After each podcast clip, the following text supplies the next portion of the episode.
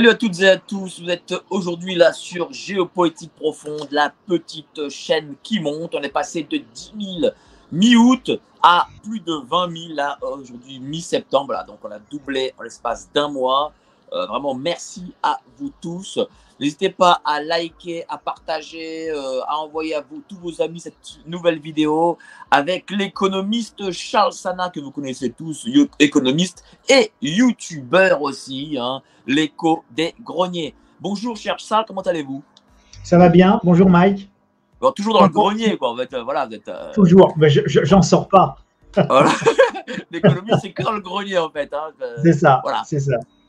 On ne veut pas vous mettre dans le salon, dans les bureaux, non, le grenier. Non, le grenier, j'en sors pas. J'y suis, euh, suis, rivé. Alors aujourd'hui, on va parler euh, d'inflation, d'énergie, euh, de récession, de croissance, décroissance. D'ailleurs, vous avez fait une vidéo là hier sur la croissance et la décroissance, sachant qu'on a en plus le culte aujourd'hui de la croissance. Est-ce qu'il faut, est-ce qu'il faut avoir ce culte de la croissance? Alors, il ne faut pas plus avoir le culte de la croissance euh, que le culte euh, de la décroissance. souvent, en fait, euh, si vous voulez, croissance et décroissance, c'est les deux faces d'une même médaille. d'un point de vue un peu philosophique, si, on ne se place pas juste d'un point de vue économique, juste d'un point de vue un peu philosophique, un peu spirituel, un petit peu en termes de, de vie, de compréhension, tout est croissance tout est croissance. C'est-à-dire que rien, rien ne va naître terminé ou fini. Euh, un bébé animal ne n'est pas terminé, il va devoir grandir, il va devoir croître. Une plante va devoir croître, d'accord? C'est la croissance de la plante, c'est la on a la graine, ça germe, ça pousse, ça croît, c'est la croissance de la plante. Si jamais vous n'avez pas la croissance ou la bonne croissance sur les épis de blé, vous n'aurez rien à manger. S'il n'y a pas la bonne croissance du maïs, il n'y aura rien à manger. Donc rien ne termine fini. Jusqu'à l'univers qui, depuis le Big Bang, est en expansion. Et l'expansion, c'est quoi? C'est la croissance. D'ailleurs, on parle de croissance économique comme on parle d'expansion économique. Et donc, vouloir, euh, dénoncer la croissance comme étant quelque chose de mal, c'est pas vrai. La croissance, c'est la vie. La croissance, c'est consubstantiel à la vie. Vous n'avez pas de vie sans croissance. Donc, la croissance ne doit pas être euh, désignée comme un ennemi. Et la décroissance, c'est pas une vertu cardinale et absolue en symétrie, si vous voulez tout est une affaire en réalité, encore une fois, d'équilibre, de pondération, de sagesse. Et c'est quoi la pondération et la sagesse? C'est de dire qu'il y a suffisamment de tout pour tout le monde, mais pas suffisamment pour nos excès, pas suffisamment pour notre avidité. Et c'était exactement ça que disait, euh, euh, le Mahatma Gandhi euh, il y a quelques décennies. Il disait il y a suffisamment de tout pour chaque homme, mais il n'y a certainement pas assez pour l'avidité de tous. Et donc, notre problème, c'est quoi? Notre problème, c'est pas une décroissance bête et méchante. Souffrez, ayez froid, j'ai peur, euh, l'anxiété climatique, on va tous mourir dans d'horribles souffrances, ça va être le retour au Moyen Âge, arrêtez de vous chauffer, mettez des pulls. Oh, hé Du calme, du calme. Quelle décroissance? C'est-à-dire quel monde en fait? C'est quoi nos excès? C'est quoi nos problèmes? Moi, vous savez, j'aime regarder les paradoxes. Je vous parlais tout à l'heure de Gandhi, c'était pas un hasard, et je vous parlais de l'avidité. Et donc, si on parle d'avidité, on va parler de désir, on va parler, euh, euh, on, va parler d'envie, euh, on, va parler de ces excès d'envie qui amènent à des excès de consommation. Et ces excès d'envie qui amènent à des excès de consommation, Mike, ils sont provoqués par quoi? Ils sont provoqués par la réclame par la publicité.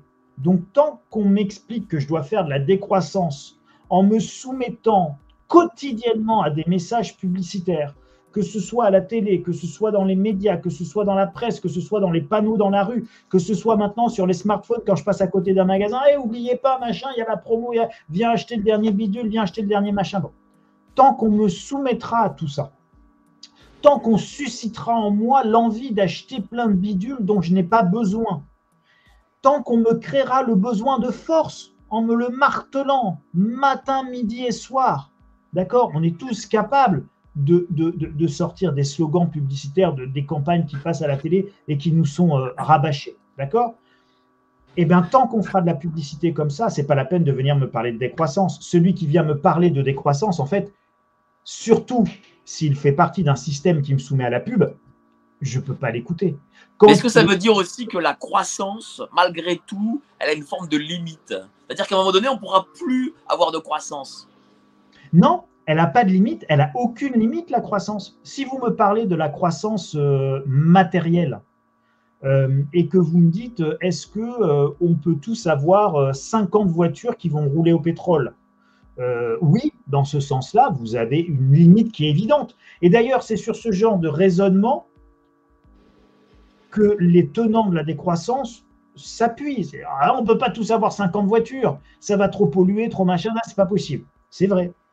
Mais la croissance de votre intelligence, la croissance de votre culture, la croissance de vos connaissances, la croissance de nos innovations, elle est par nature, par contre, totalement illimitée.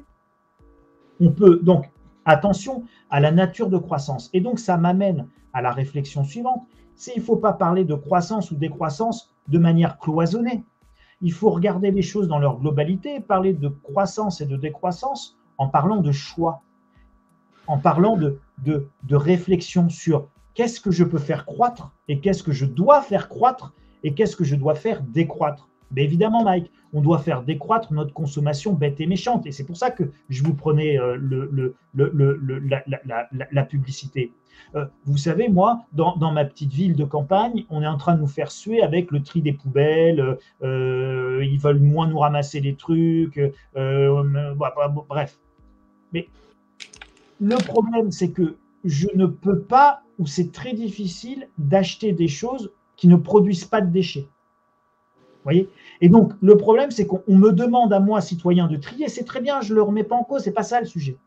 Le sujet, c'est qu'on est dans des injonctions contradictoires. Fais de la décroissance, mais écoute la pub et soumets-toi au désir de consommation. Euh, fais du recyclage, mais pour faire du recyclage, en fait, il faut avoir des choses à recycler. Donc, faisons des déchets. Et industrie du recyclage, tout le monde doit comprendre l'escroquerie de l'industrie du recyclage et de la poubelle jaune, de la poubelle verte, de la poubelle marron, de la poubelle de verre. Pourquoi c'est une escroquerie? Pourquoi ça, ne marche pas? C'est euh, essentiellement du marketing, de la réclame? Mais non, mais non, Mike. Vous faites du recyclage parce que vous faites de la surconsommation. Vous avez une industrie du recyclage parce que vous avez une industrie de la surconsommation. Quand j'étais gamin avec ma barbe blanche, quand j'étais gamin, Mike, il n'y avait pas de problème de poubelle chez moi ça n'existait pas le problème de poubelle. Les épluchures, les machins, c'est tout, c'était donné aux chiens. On n'achetait pas du pal avec des graines, euh, avec les nutritionnistes, machin, et, euh, Royal Canin avec le chien qui court, machin, etc. Et, la musique du violon dans la publicité. Dire le chien, il mangeait euh, nos restes. Donc on n'avait pas de reste organique, c'était mangé par le chien. On n'avait pas d'emballage. Le seul emballage qu'on avait, c'était le papier dans lequel on allait acheter le morceau de viande. Mais on n'avait pas d'emballage. On allait chez le, euh, chez le primeur et le primeur, il mettait ça dans, dans des poches en plastique. Et en fait, ne euh, mettait même pas ça dans des poches en plastique, même pas ça dans des poches en papier. Maman, elle venait avec son filet de course. Et on mettait ça dans le filet de course. Les œufs, on n'avait pas un emballage en, carton. on, amenait, on amenait un petit truc bleu là. Moi, c'était bleu, c'était en plastique, et puis c'était comme un tupperware, et ça avait la forme des œufs. On mettait les œufs là-dedans, on les achetait à l'unité. Euh, j'avais pas de problème de poubelle chez moi quand j'étais petit. Ça n'existait pas.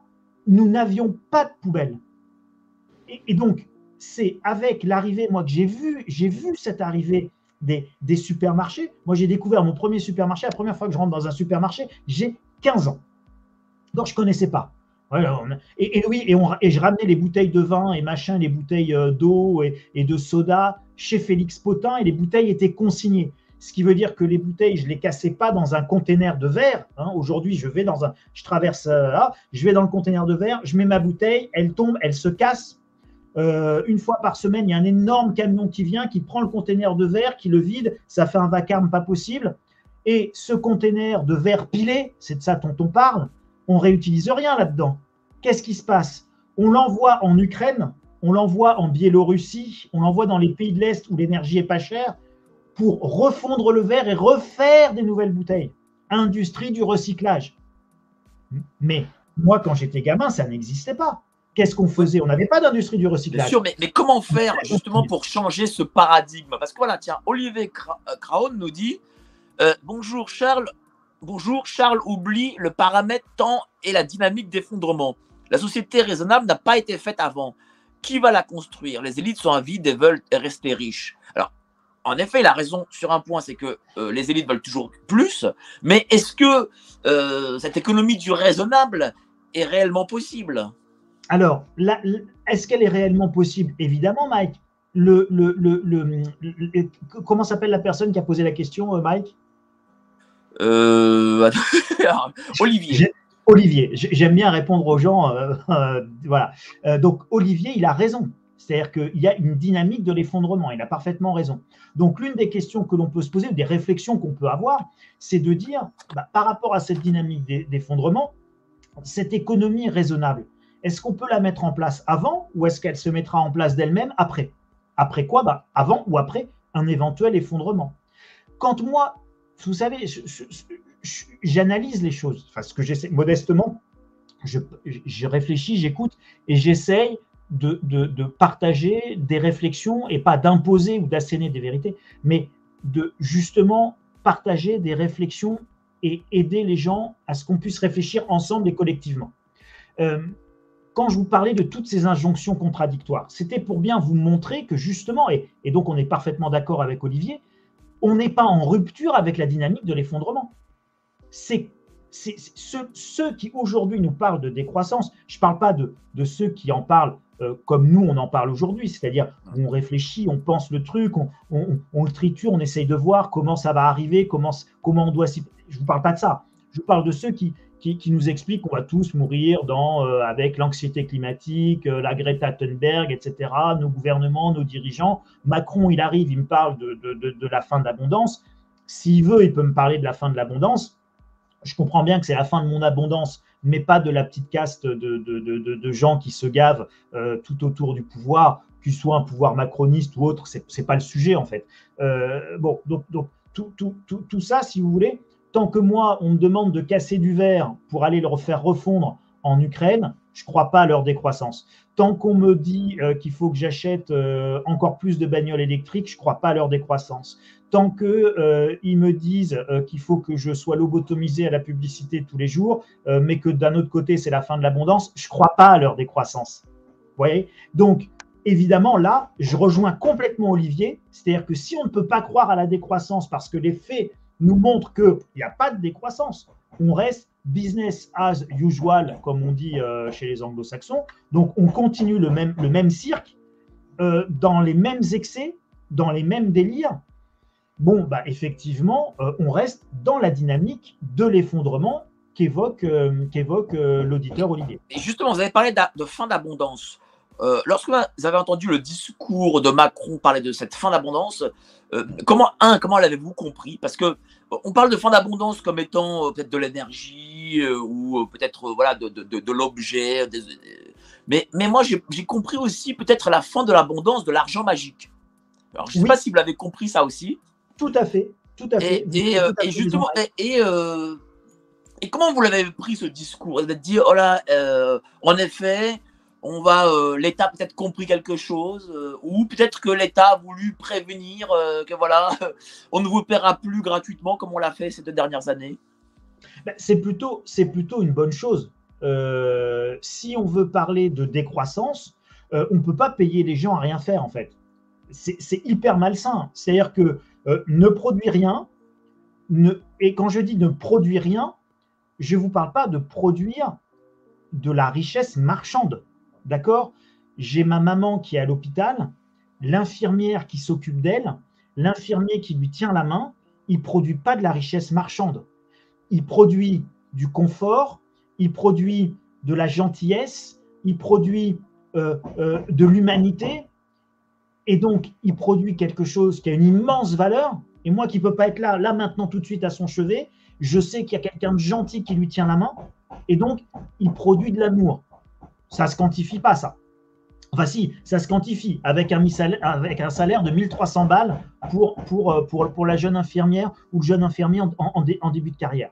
Donc, je ne vous parle pas d'argent là, hein, mais dire aux gens, dire aux gens, euh, reste chez toi, prends un abonnement Netflix, euh, regarde la publicité, voilà du pognon et va consommer, je suis navré, ça ne fait pas grandir l'homme, ça ne fait pas grandir la collectivité, ça ne nous fait pas grandir ensemble.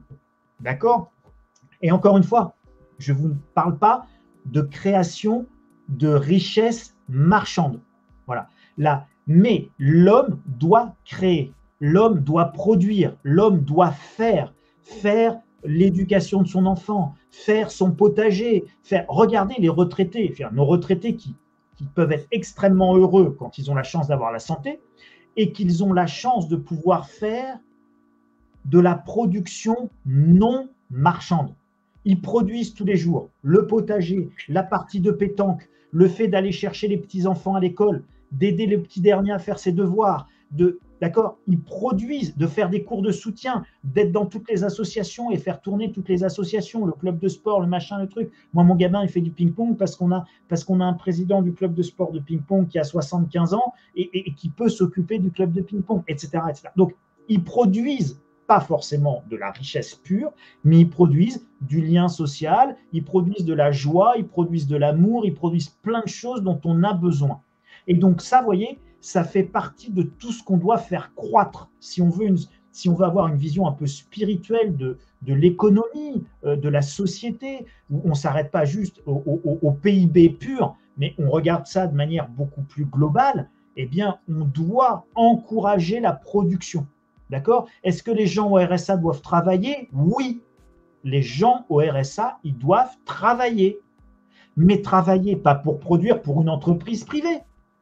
Évidemment, ça ne serait pas forcément, éthiquement, ça ne serait pas forcément euh, euh, pertinent ou juste que de mettre à disposition d'entreprises privées des gens payés par la solidarité publique.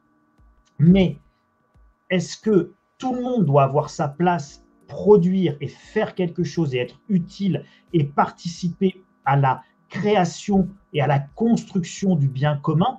La réponse, elle est évidemment oui.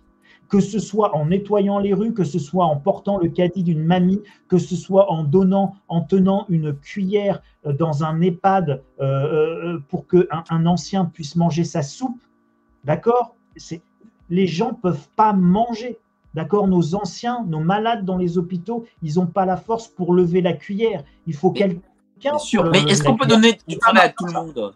Bien Par sûr, exemple, euh, comme ça, Benoît Hamon avait expliqué.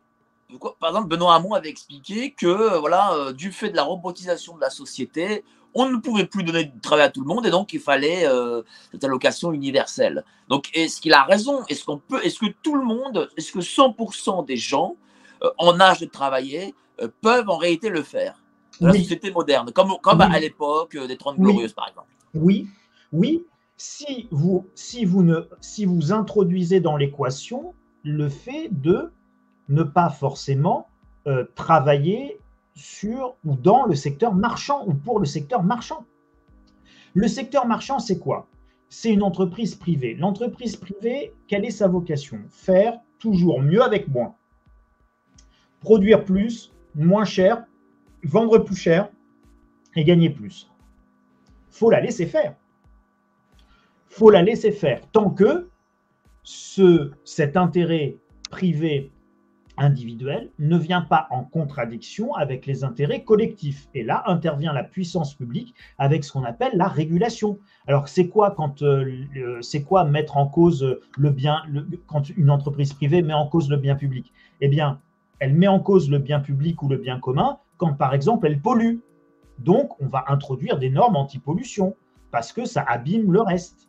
Euh, elle attaque le bien commun quand euh, elle devient en, position de monopole euh, et qu'il n'y a plus de concurrence, qu'elle fait les prix, qu'elle peut devenir malhonnête ou outrancière, etc.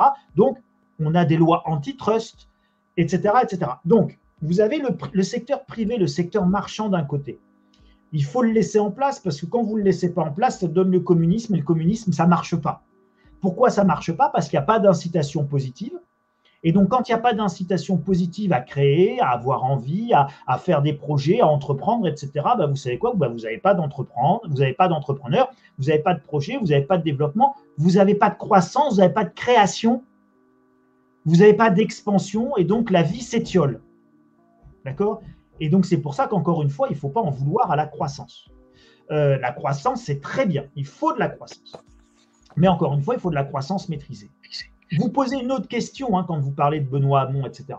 Vous posez aussi la question de la répartition de la création de richesse et de la manière dont on répartit la création de richesse. Jusqu'à présent, on a toujours réparti la création de richesse à travers la rémunération du capital, les taux d'intérêt, euh, les bénéfices et les dividendes en fin d'année, et puis le salaire du travailleur. D'accord? Et le salaire du travailleur qui capte euh, une partie de, la création de richesse. La répartition entre le capital, les impôts et le travailleur, c'est des choses qui ont fluctué dans le temps, dans les âges, etc. Euh, il y a plus d'un siècle, euh, enfin il y a à peu près un siècle d'ailleurs, l'impôt sur le revenu n'existait pas. Et donc, euh, les impôts étaient très très bas, donc le, capital était, les salaires étaient très très bas, donc le capital était énormément rémunéré, et puis le salaire euh, était très faible, c'était le salaire de subsistance, et c'est là-dessus qu'est arrivé le communisme. Hein. Pourquoi, pourquoi vous avez le communisme qui arrive en 1917, donc il y a, un siècle? Euh, Parce que la répartition de la richesse créée est tellement injuste, vous avez 99, je force le trait, vous avez 99% de la richesse qui va au capital et au capitaliste, à celui qui est le chef d'entreprise, et puis vous avez 1% de la richesse qui va aux, gens sous forme de salaire que Karl Marx appelait le salaire de subsistance, qui effectivement, les gens, ils sont payés à la journée, euh, ils sont, il n'y a pas de droit social, on peut les virer comme ça. Bon, enfin, si vous voulez, c'est absolument des conditions euh, terribles. Euh, vous, enfin, on s'imagine pas, mais même le, Parti socialiste, enfin l'ancêtre du Parti socialiste, euh, avec Léon Blum en 1936, faisait quand même tirer par l'armée sur les mineurs en grève. D'accord? Bon. Bah oui, Clémenceau, rappelons-nous. Voilà, donc si vous voulez, c'était, c'était, on a, on a oublié tout ça, mais bon, la vie était extrêmement dure. et donc, arrive là-dessus le rêve communiste en disant mais attendez, on va, on va, on, va partager complètement autrement la, la, la, la richesse. Et donc, dans, dans, ce contexte complètement outrancier et extrême du capital, euh, bah évidemment, ça, ça, a beaucoup de succès. Et donc, c'est comme ça que le communisme euh, explose, euh, prend la Russie, fait l'URSS, et puis bon, bah, l'Europe est quand même le parti communiste en France à la sortie de la guerre, c'est 25% des voix. Donc, tout, ça, tout ça est tout à fait, euh, est tout à fait logique. Mais ne revient-on pas vers ça du coup, tiens? Parce que voilà, vous parlez de capital. Aujourd'hui aussi, le capital est énormément euh, rémunéré, beaucoup plus en tout cas que le travail. Et donc, ne, reviendront pas vers, euh, ne reviendrons-nous pas vers, vers une forme de commune peut-être un peu plus light par rapport à, par rapport à la Russie de l'époque C'est très paradoxal.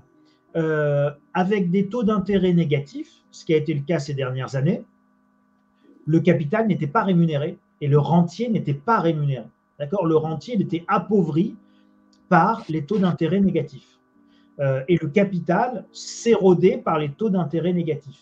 Donc, j'introduis une nuance là-dedans, attention, de ne pas confondre euh, l'action cotée, l'entreprise cotée, la grosse entreprise multinationale cotée grande gagnante de la mondialisation, où là, effectivement, on est exactement dans ce que vous dites, Mike, un excès complet, où là, les profits sont démentiels avec euh, la production par le petit chinois payer un bol de riz, je force à peine le trait, on les enferme dans les usines, on cadenasse les usines en Inde, quand les usines, elles brûlent, les types, ils brûlent à l'intérieur, enfin, c'est du délire absolu.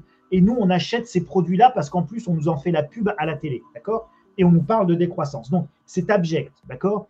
En, polluant un max euh, avec la délocalisation de notre pollution, avec des normes anti-pollution qu'on a chez nous, mais pas là-bas. Enfin, on est dans, on est dans, on est dans de l'abject absolu. D'accord? Et la mondialisation, c'est une abjection. Et donc, elle doit être dénoncée pour ça. C'est une abjection sociale, environnementale, euh, en termes de ressources naturelles. Enfin, c'est une abjection, la mondialisation.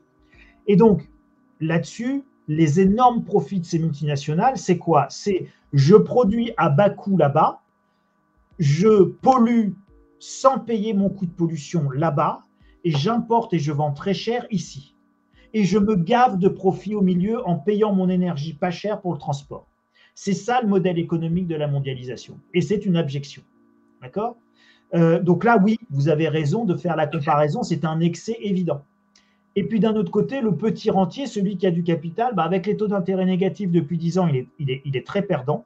Euh, et avec les taux d'intérêt qui redeviennent positifs aujourd'hui, mais une inflation qui est de 10%, bah, en fait, il est encore plus perdant que quand il y avait des taux d'intérêt négatifs. Petit calcul rapide, moins 0,50 de taux d'intérêt négatif, auquel on retire en termes de baisse de pouvoir d'achat, on va dire moins 2% d'inflation, on est à moins 2,50 euh, par an, et donc qui est la mesure de l'appauvrissement, vous appauvrissez de environ 2 à 3% par an. Ça, c'était avant le Covid, quand il y avait des taux d'intérêt négatifs. Aujourd'hui, vous avez des taux d'intérêt positifs, plus 0,75% avec les hausses successives de la BCE. Allez, on va, on, va, on va être sympa, on va même arrondir, on va dire qu'on est à 1% de taux d'intérêt positif. 1% de taux d'intérêt positif moins 10% d'inflation égale moins 9%. Donc, vous vous appauvrissez encore plus vite aujourd'hui que hier avec des taux d'intérêt euh, négatifs. D'accord? Donc, euh, le rentier aujourd'hui, celui qui a des sous à la banque, celui qui a du capital, le capital n'est pas rémunéré.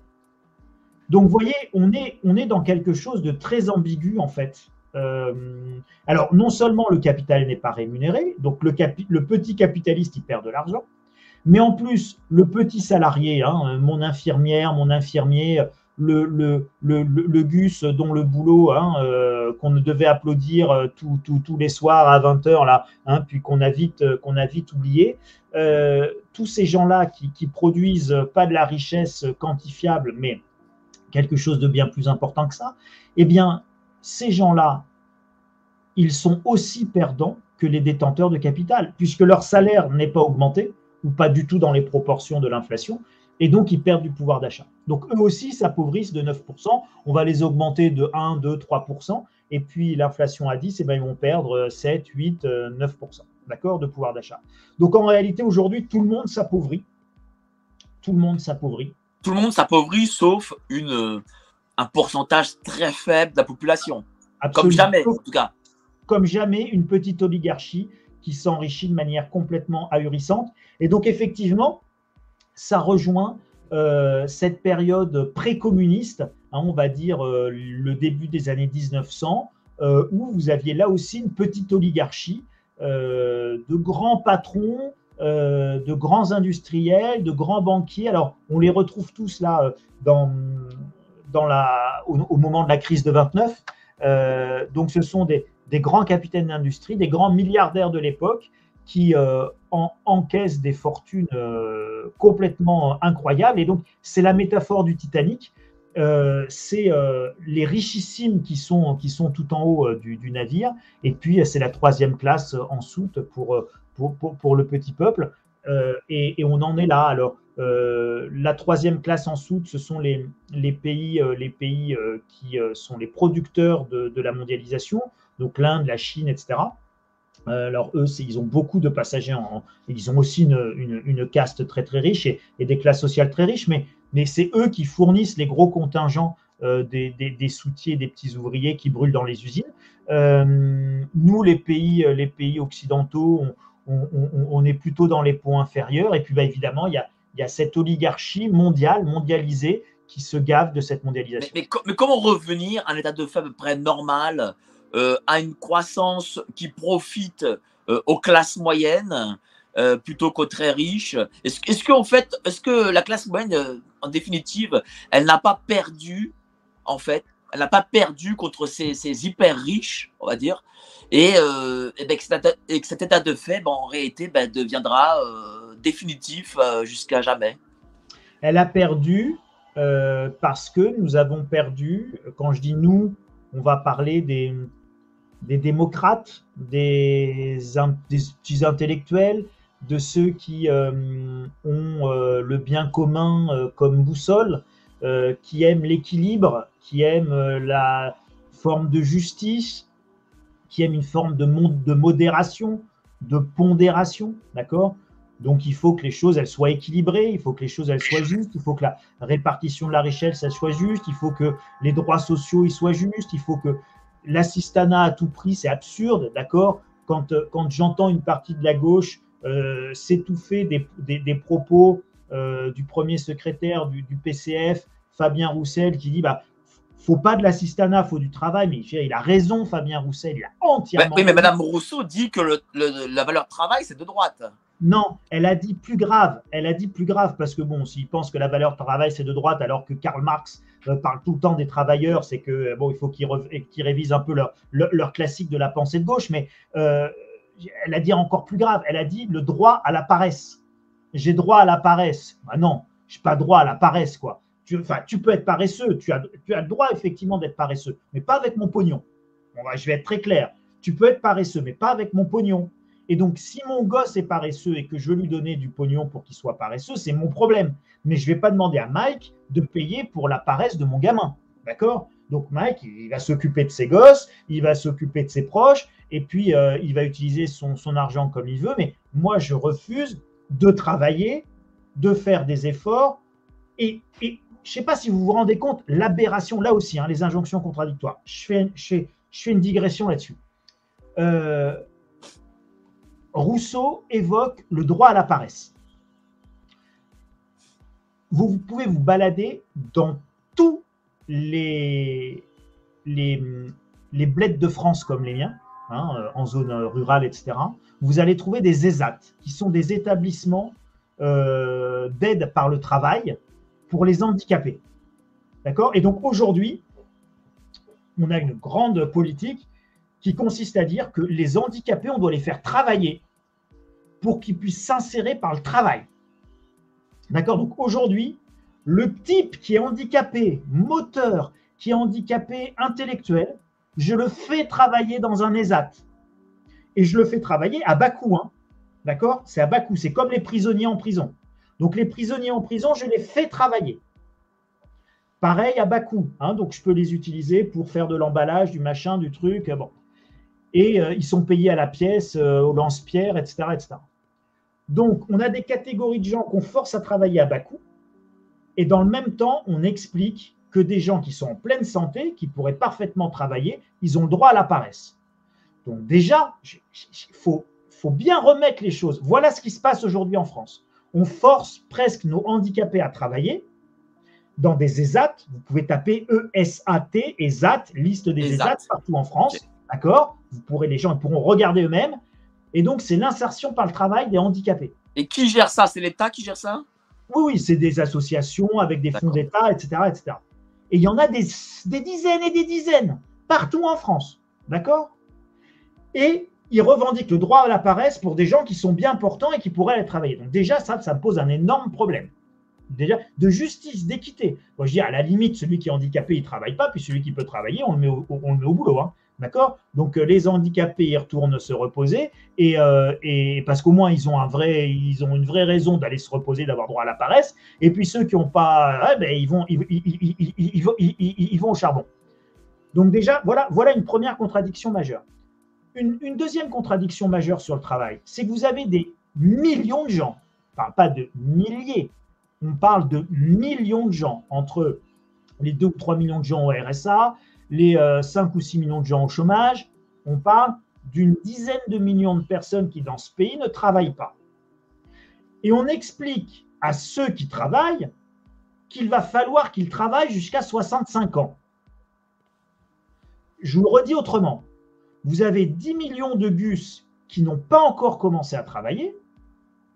Et on explique à ceux qui travaillent qu'il faut qu'ils travaillent encore plus longtemps pour payer les 10 millions de gus qui ont droit à la paresse. Oh, une société, elle ne peut pas fonctionner comme ça. C'est ni de droite, ni de gauche. C'est ni fasciste, ni socialiste. C'est juste du bon sens. C'est juste du bon sens. Évidemment, mais j'ai un, commentaire qui n'est pas inintéressant. qui met en rapport les, ce qu'on appelle les bullshit jobs, c'est-à-dire les, travaux, les, travaux bon, qui ne servent pas à grand-chose, et il y en a énormément. C'est clair. vous, c'est d'où vient l'event Vous raisonnez comme si au travail, les gens travaillaient, alors qu'il y a des gens qui font semblant. Et ça, c'est une réalité, surtout dans le tertiaire. oui, dans le tertiaire. Alors, pareil, c'est qui c'est Comment il s'appelle celui qui nous a posé la euh, question? D'où vient l'event? Non, mais alors, donc ça, c'est un pseudo. Donc, euh, oui, c'est un pseudo, évidemment. Bon, euh, bref, comment, comment lui répondre de manière, de manière simple? Le bullshit job, quand il est payé avec l'argent du privé, ça ne me gêne pas. D'accord? Vous pouvez par exemple avoir un, je sais pas moi, je suis persuadé que si on cherche bien, on a un, directeur euh, de la RSE.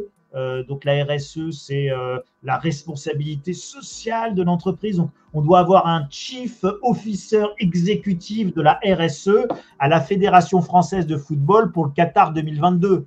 D'accord? Donc évidemment, le Qatar 2022, qui est la plus grosse connerie en termes, en termes, en termes de respect environnemental, social, je climatise des stades en plein désert, j'ai fait 6000 morts pour construire les stades, enfin bon, c'est du délire absolu, cette histoire de, Coupe du Monde 2022 au Qatar. Euh, je suis à peu près sûr qu'on a un type qui gère la euh, responsabilité sociale euh, de ce projet-là. Bon, ok, bullshit job, évidemment. Il y en a plein. Si c'est payé avec des sous privés, bon, bah, c'est le problème du privé. Euh, là, en l'occurrence, par exemple, sur la Fédération française de foot, ça me pose un petit problème parce que c'est payé avec mes cotisations euh, de moi, euh, adhérent dans le petit club de foot local, où mes gamins, bah, l'essentiel de leur cotisation, en fait, ça remonte au national. Hein. Donc, ça remonte pour irriguer la Fédération française de football, où là-haut, dans les hauts cénacles, hein, on fait couler le champagne à flot alors que moi, dans mon petit club, on ne peut même pas changer les filets des, des, cages de but. Donc, ça, par exemple, vous voyez, ça va me poser un problème parce qu'en fait, ce n'est pas de l'argent privé, c'est de l'argent d'une collectivité euh, associative euh, et donc du peuple, en fait.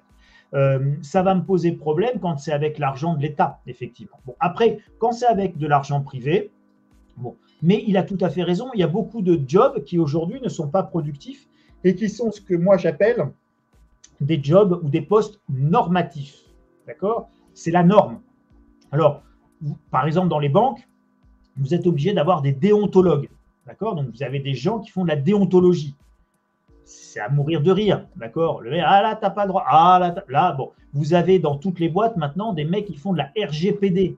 D'accord? De la RGPD. Plus on fait de la RGPD, plus on est fiché partout. Vous allez, vous vous refaites votre carte d'identité. faut donner vos cinq empreintes digitales, votre iris, on vous fait une prise ADN. Vous n'avez jamais été autant fiché, mais on fait de la RGPD. Bullshit job. évidemment, la RGPD, c'est la connerie en bas. Oui, mais n'est-on pas obligé, justement, du fait peut-être de la numérisation, de la robotisation, de l'économie, de, la de la technologie, n'est-on pas obligé, justement, de créer euh, aussi ces bullshit jobs si on veut que tout le monde travaille? Parce que on se demande même si tout le monde peut travailler. Je prends un exemple peut-être de la RATP. Euh, la RATP, par exemple, met sur certaines stations de métro euh, des gens euh, devant les portes pour, qui vont dire aux, passagers ben, rentrez, rentrez pas, sortez. Bon, ça aussi, j'imagine, c'est un bullshit job. Mais est-ce qu'on n'est pas obligé de les créer en fait? Non, non, non, on n'est pas, pas obligé de les créer, Mike. C'est pas. d'ailleurs, ils n'ont ils ont pas été créés parce qu'on a. Alors, c'est plus ambigu que ça, si vous voulez. Ils ne sont pas créés euh, pour créer du travail en soi. Euh, ils sont créés parce qu'on est dans un délire euh, technocratique et dans un délire législatif. D'accord? Il y, a, il y a des lois qui vont. Un empilement de lois de plus en plus complexe qui fait qu'en fait, on est obligé de créer des postes de RGPD parce que plus personne n'y comprend rien, puis il faut bien quelqu'un pour remplir les formulaires pour répondre à la CNIL. On est obligé de faire des jobs de, de déontologue parce qu'on vous demande d'avoir des déontologues, parce que machin. Euh, on est obligé de créer des, postes de euh, compliance, hein, chief compliance officer, où faut faire des vérifications qui vous sont euh, rendues obligatoires par la loi, pas parce qu'on voulait créer des jobs, mais parce qu'on voulait lutter contre le blanchiment d'argent. Donc pour lutter contre le blanchiment d'argent ou pour lutter contre euh, le financement du terrorisme, eh ben, il faut surveiller tous les flux financiers. Donc comme il faut surveiller tous les flux financiers, dans toutes les boîtes qui gèrent des flux financiers, vous avez maintenant des services entiers qui s'occupent de vérifier que votre flux financier il soit légal. Et donc, il vous emmerde tout le monde, d'accord? Sauf, sauf les vrais criminels. Bon, donc moi, j'arrive, je dépose un chèque, on me fait chier euh, dans tous les sens pour me demander euh, d'où vient le chèque, le machin, le truc, prouver la provenance des fonds, le moi, d'accord, vous y passez des heures et des heures à, rassembler les papiers euh, parce que vous avez vendu un truc ou machin. Bon, et, et c'est infernal. Et ça ne fait suer que les gens honnêtes, en fait.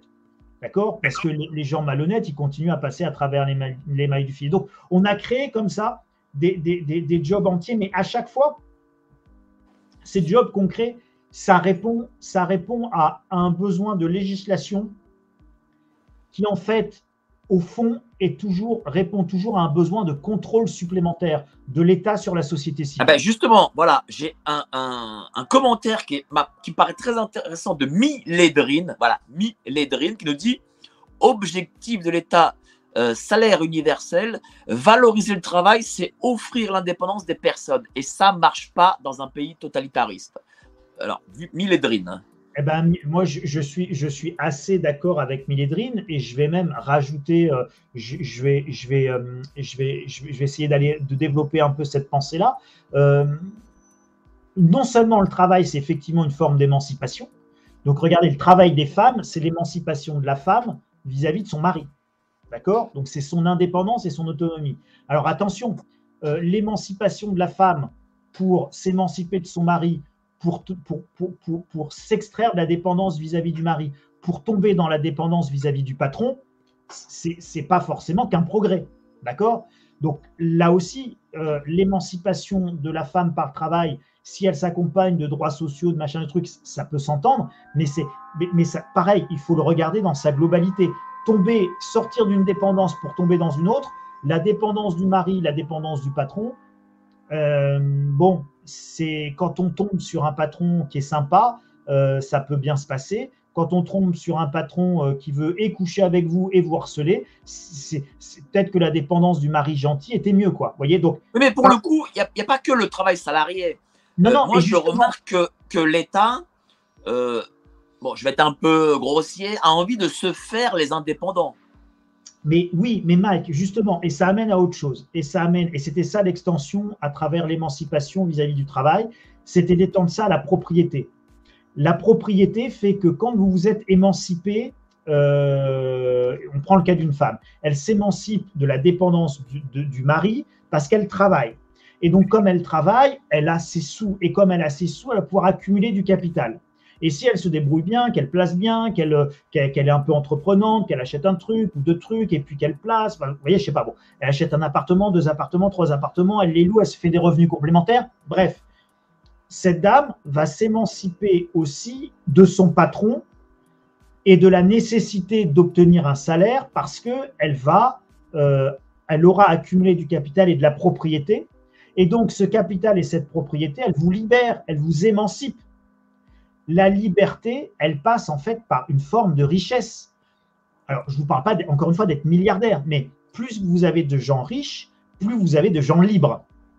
Et alors, faites la dernière extension vers les entrepreneurs et les, travailleurs dits indépendants, qui sont le, premier degré de, de, de l'entrepreneuriat, si vous voulez. C'est vous comme moi, on est des petits auto-entrepreneurs, des petits entrepreneurs, des, petits chefs d'entreprise, de TPE, de machin, de trucs. Bon, ben, on est indépendant. Et en fait, on, s'est émancipé et de la tutelle, si on était une femme, et de la tutelle de notre conjoint, euh, et de la tutelle euh, de notre patron. Et donc, on est libre. On est libre de faire ce qu'on veut quand on veut. ça ne veut pas dire qu'on ne travaille pas, on travaille beaucoup, mais on est libre de le faire comme on le souhaite. Et ce que l'on produit, ou la valeur ajoutée qu'on réussit à créer, elle est pour nous. Enfin, elle est pour nous, sauf que euh, quand on me demande quel est mon bénéficiaire effectif, on vous demande quand vous avez une entreprise quel est votre bénéficiaire effectif, bénéficiaire effectif, en réalité, c'est l'État, parce que l'État, il nous prend 80% de tout ce qu'on fait. D'accord? Je ne sais pas si vous vous rendez compte, c'est 80%. Hein. Entre la TVA, l'impôt sur les sociétés, les charges sociales, les machins, l'impôt sur le revenu après, c'est 80% de ce que fait un indépendant, c'est pris par l'État. Ben justement, j'ai un commentaire de Mamzelle qui va dans votre sens. Mamzelle, euh, je suis RSA après avoir fermé ma boîte à cause de tous les prélèvements obligatoires. Comment Charles résolverait le problème de gagner plus au RSA qu'à son compte? Ça, c'est un vrai problème pour le coup que, connaissent les indépendants.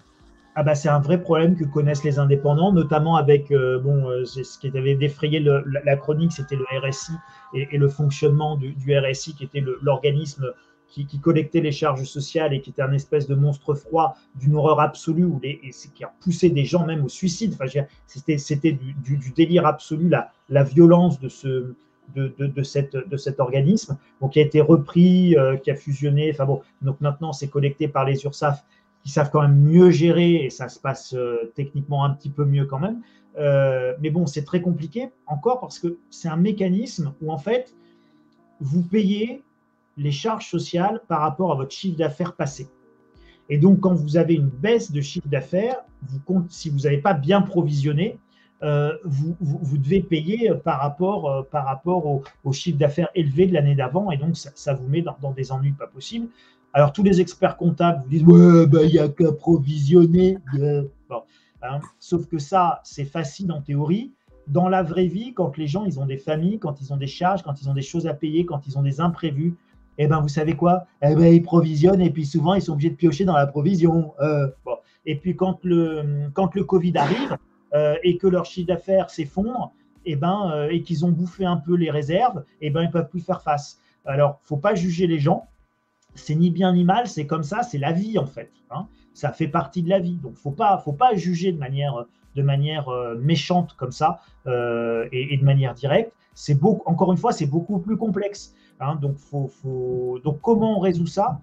Eh bien, on devrait avoir une véritable politique d'abord pour les indépendants, euh, parce que la...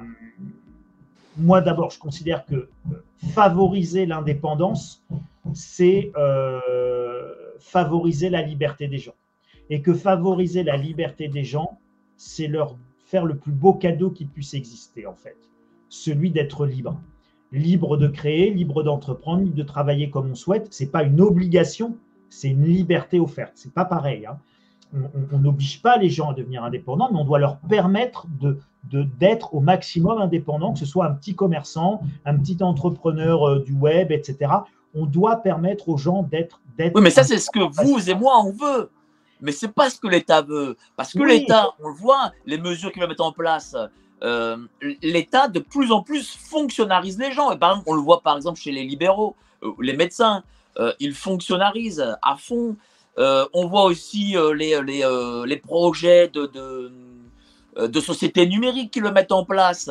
Donc ça, visiblement, l'État, la liberté de l'individu, ne le veut pas. Mais bien sûr, bien sûr, l'État préfère un individu, un individu contrôlé et contrôlable. Mais je vais vous dire, à un moment donné, l'État va avoir, euh, je pense, si vous voulez, tout ça, ça va buter sur une limite naturelle qui est assez simple et qui est la limite, financière que, euh, peuvent, avoir, euh, que peuvent avoir les gens. et que la limite financière et les ressources financières que peut avoir l'État. C'est-à-dire que c'est bien gentil de dire je paye tout le monde à rien faire. Mais si je paye tout le monde à rien faire, à un moment donné, vous allez avoir un problème pour alimenter les rayons des supermarchés.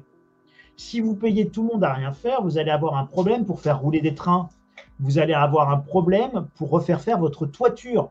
Alors, j'entends, moi, hein, tout ce que vous dites là sur la robotique, le machin, le truc, etc. Donc, moi, je, suis avec attention euh, ces sujets euh, d'évolution robotique. Aujourd'hui, on n'est pas capable d'envoyer un couvreur réparer une toiture qui, soit un humanoïde sous forme de robot. D'accord? Donc, on est obligé d'envoyer un gus pour changer vos tuiles. On est obligé d'envoyer un gus pour changer vos ardoises. On est obligé d'envoyer un gus encore pour euh, réparer votre plomberie. Euh, et donc, plus les mecs ils partent dans un délire sur la société du futur, transhumaniste, machin, etc. Enfin, à un moment donné, faut quand même quelqu'un pour euh, venir vous réparez votre toiture, pour venir vous déboucher vos toilettes. Le robot, pour faire ça, il n'existe pas encore. Donc, d'ailleurs, on voit très bien que ce qui manque aujourd'hui, là où nous manquons de bras, c'est pas du tout dans les, euh, dans les jobs de cadre, hein. c'est pas du tout dans les jobs, euh, euh, dans les jobs de la Silicon Valley. Hein. On manque de bras très basiques, hein. des gens pour couper les tomates et remplir les assiettes et faire de la cuisine. On manque de gens pour porter les assiettes jusqu'au gars qui va les manger. On manque de gens pour monter sur les toits. On manque de gens pour nettoyer les chambres d'hôtel. C'est ça dont on manque aujourd'hui. Hein. Mais, pourquoi d'après vous? Mais pourquoi? Parce que c'est justement des jobs qui aujourd'hui sont mal payés. Donc ce sont des jobs qui sont payés au mieux au SMIC, avec des conditions de travail qui sont difficiles. Et aller faire serveur ou aller faire serveuse, d'accord? Soyez debout pendant 12 heures d'affilée à courir et à aller amener euh, des plats, des machins, des trucs. Et puis en plus, à être avec des clients qui sont pas toujours sympas ou avec un patron qui peut être un vrai chien. Parce que c'est ça la réalité, d'accord? Vous avez des patrons, ils sont vraiment très très durs. Donc, euh, le tout pour 1000 balles. Ouais, pour 1000 balles, voire même pour 800 balles. Parce que il faut vous déplacer, vous prenez votre voiture, vous avez des frais de transport, des frais de, des fois des frais de logement parce que vous êtes saisonnier, machin ou truc. Et vous avez un RSA à 600 balles. Vous faites quoi? Donc, la, réalité, c'est que vous avez le choix entre un job euh, difficile, mal payé, et pour le coup, un assistanat pas super bien rémunéré, mais finalement, comme il n'y a pas d'effort à faire, c'est quand même euh, si vous bouinez un peu deux, trois trucs à côté, vous faites un petit peu deux, trois bricoles à côté, bon, bah, finalement, euh, bah, vous réussissez bien à gagner 400 balles au black de plus par mois. Donc, 600 euh, balles de RSA plus 400 balles de travail au black égale 1000 balles. sauf que là, j'ai pas travaillé 35 heures à me faire insulter, à courir. j'ai travaillé 10 heures au black ou machin truc. Donc, voilà ça signifie que, en fait, que l'État bon, ne veut pas la liberté des gens, mais qu'en réalité, les, les, les, les, gens en général euh, ne savent plus la liberté, peut-être même n'en veulent plus. Parce qu'à chaque fois qu'il y a problème, on le remarque, hein, comme là maintenant il y a problème sur l'énergie, sur le coût d'énergie, eh ben, les gens retournent euh, taper à la porte de l'État. Oui, mais parce qu'on a pris l'habitude, en fait, euh, que l'État fasse tout. Mais c'est une habitude qui est extrêmement perverse parce qu'en réalité, l'État prélève 80% de la richesse de ce pays. Bon, en réalité, alors quand on fait le calcul, pour les petits entrepreneurs, c'est 80, bon, pour d'autres, c'est moins, mais alors quand on fait le calcul complet, c'est l'État, quasiment, c'est 60% du prélève, de prélèvement dans le PIB. D'accord? Donc l'État prélève 60% du PIB. c'est considérable. Et donc il prélève 60. Donc en fait, l'État vous fait payer d'un côté, ce qu'il va vous rendre de l'autre. Et au passage, en plus, avec une déperdition énorme. Donc, en fait, on a atteint une, inefficacité. Alors, vous savez, quand on parle d'un effondrement, l'effondrement, il y a une définition que j'aime beaucoup. L'effondrement, c'est la simplification rapide d'une société qui était devenue trop complexe. Voilà. Un effondrement, c'est un phénomène de simplification rapide c'était devenu tellement compliqué et eh ben que en fait on étouffe sous nos complexités. Nos complexités font qu'il n'y a plus rien qui marche. On n'est plus capable de faire une moindre construction aujourd'hui. Tous les chantiers sont bloqués parce que on doit faire zéro artificialisation nette. Donc, euh, si on construit, on doit retrouver une friche. Euh, si, euh, si pour construire, faut faire tout aux normes, aux normes personnes à mobilité réduite, même au 16e étage. Euh, faut mettre des ascenseurs partout. Euh, faut euh, mettre une, isolation comme ça.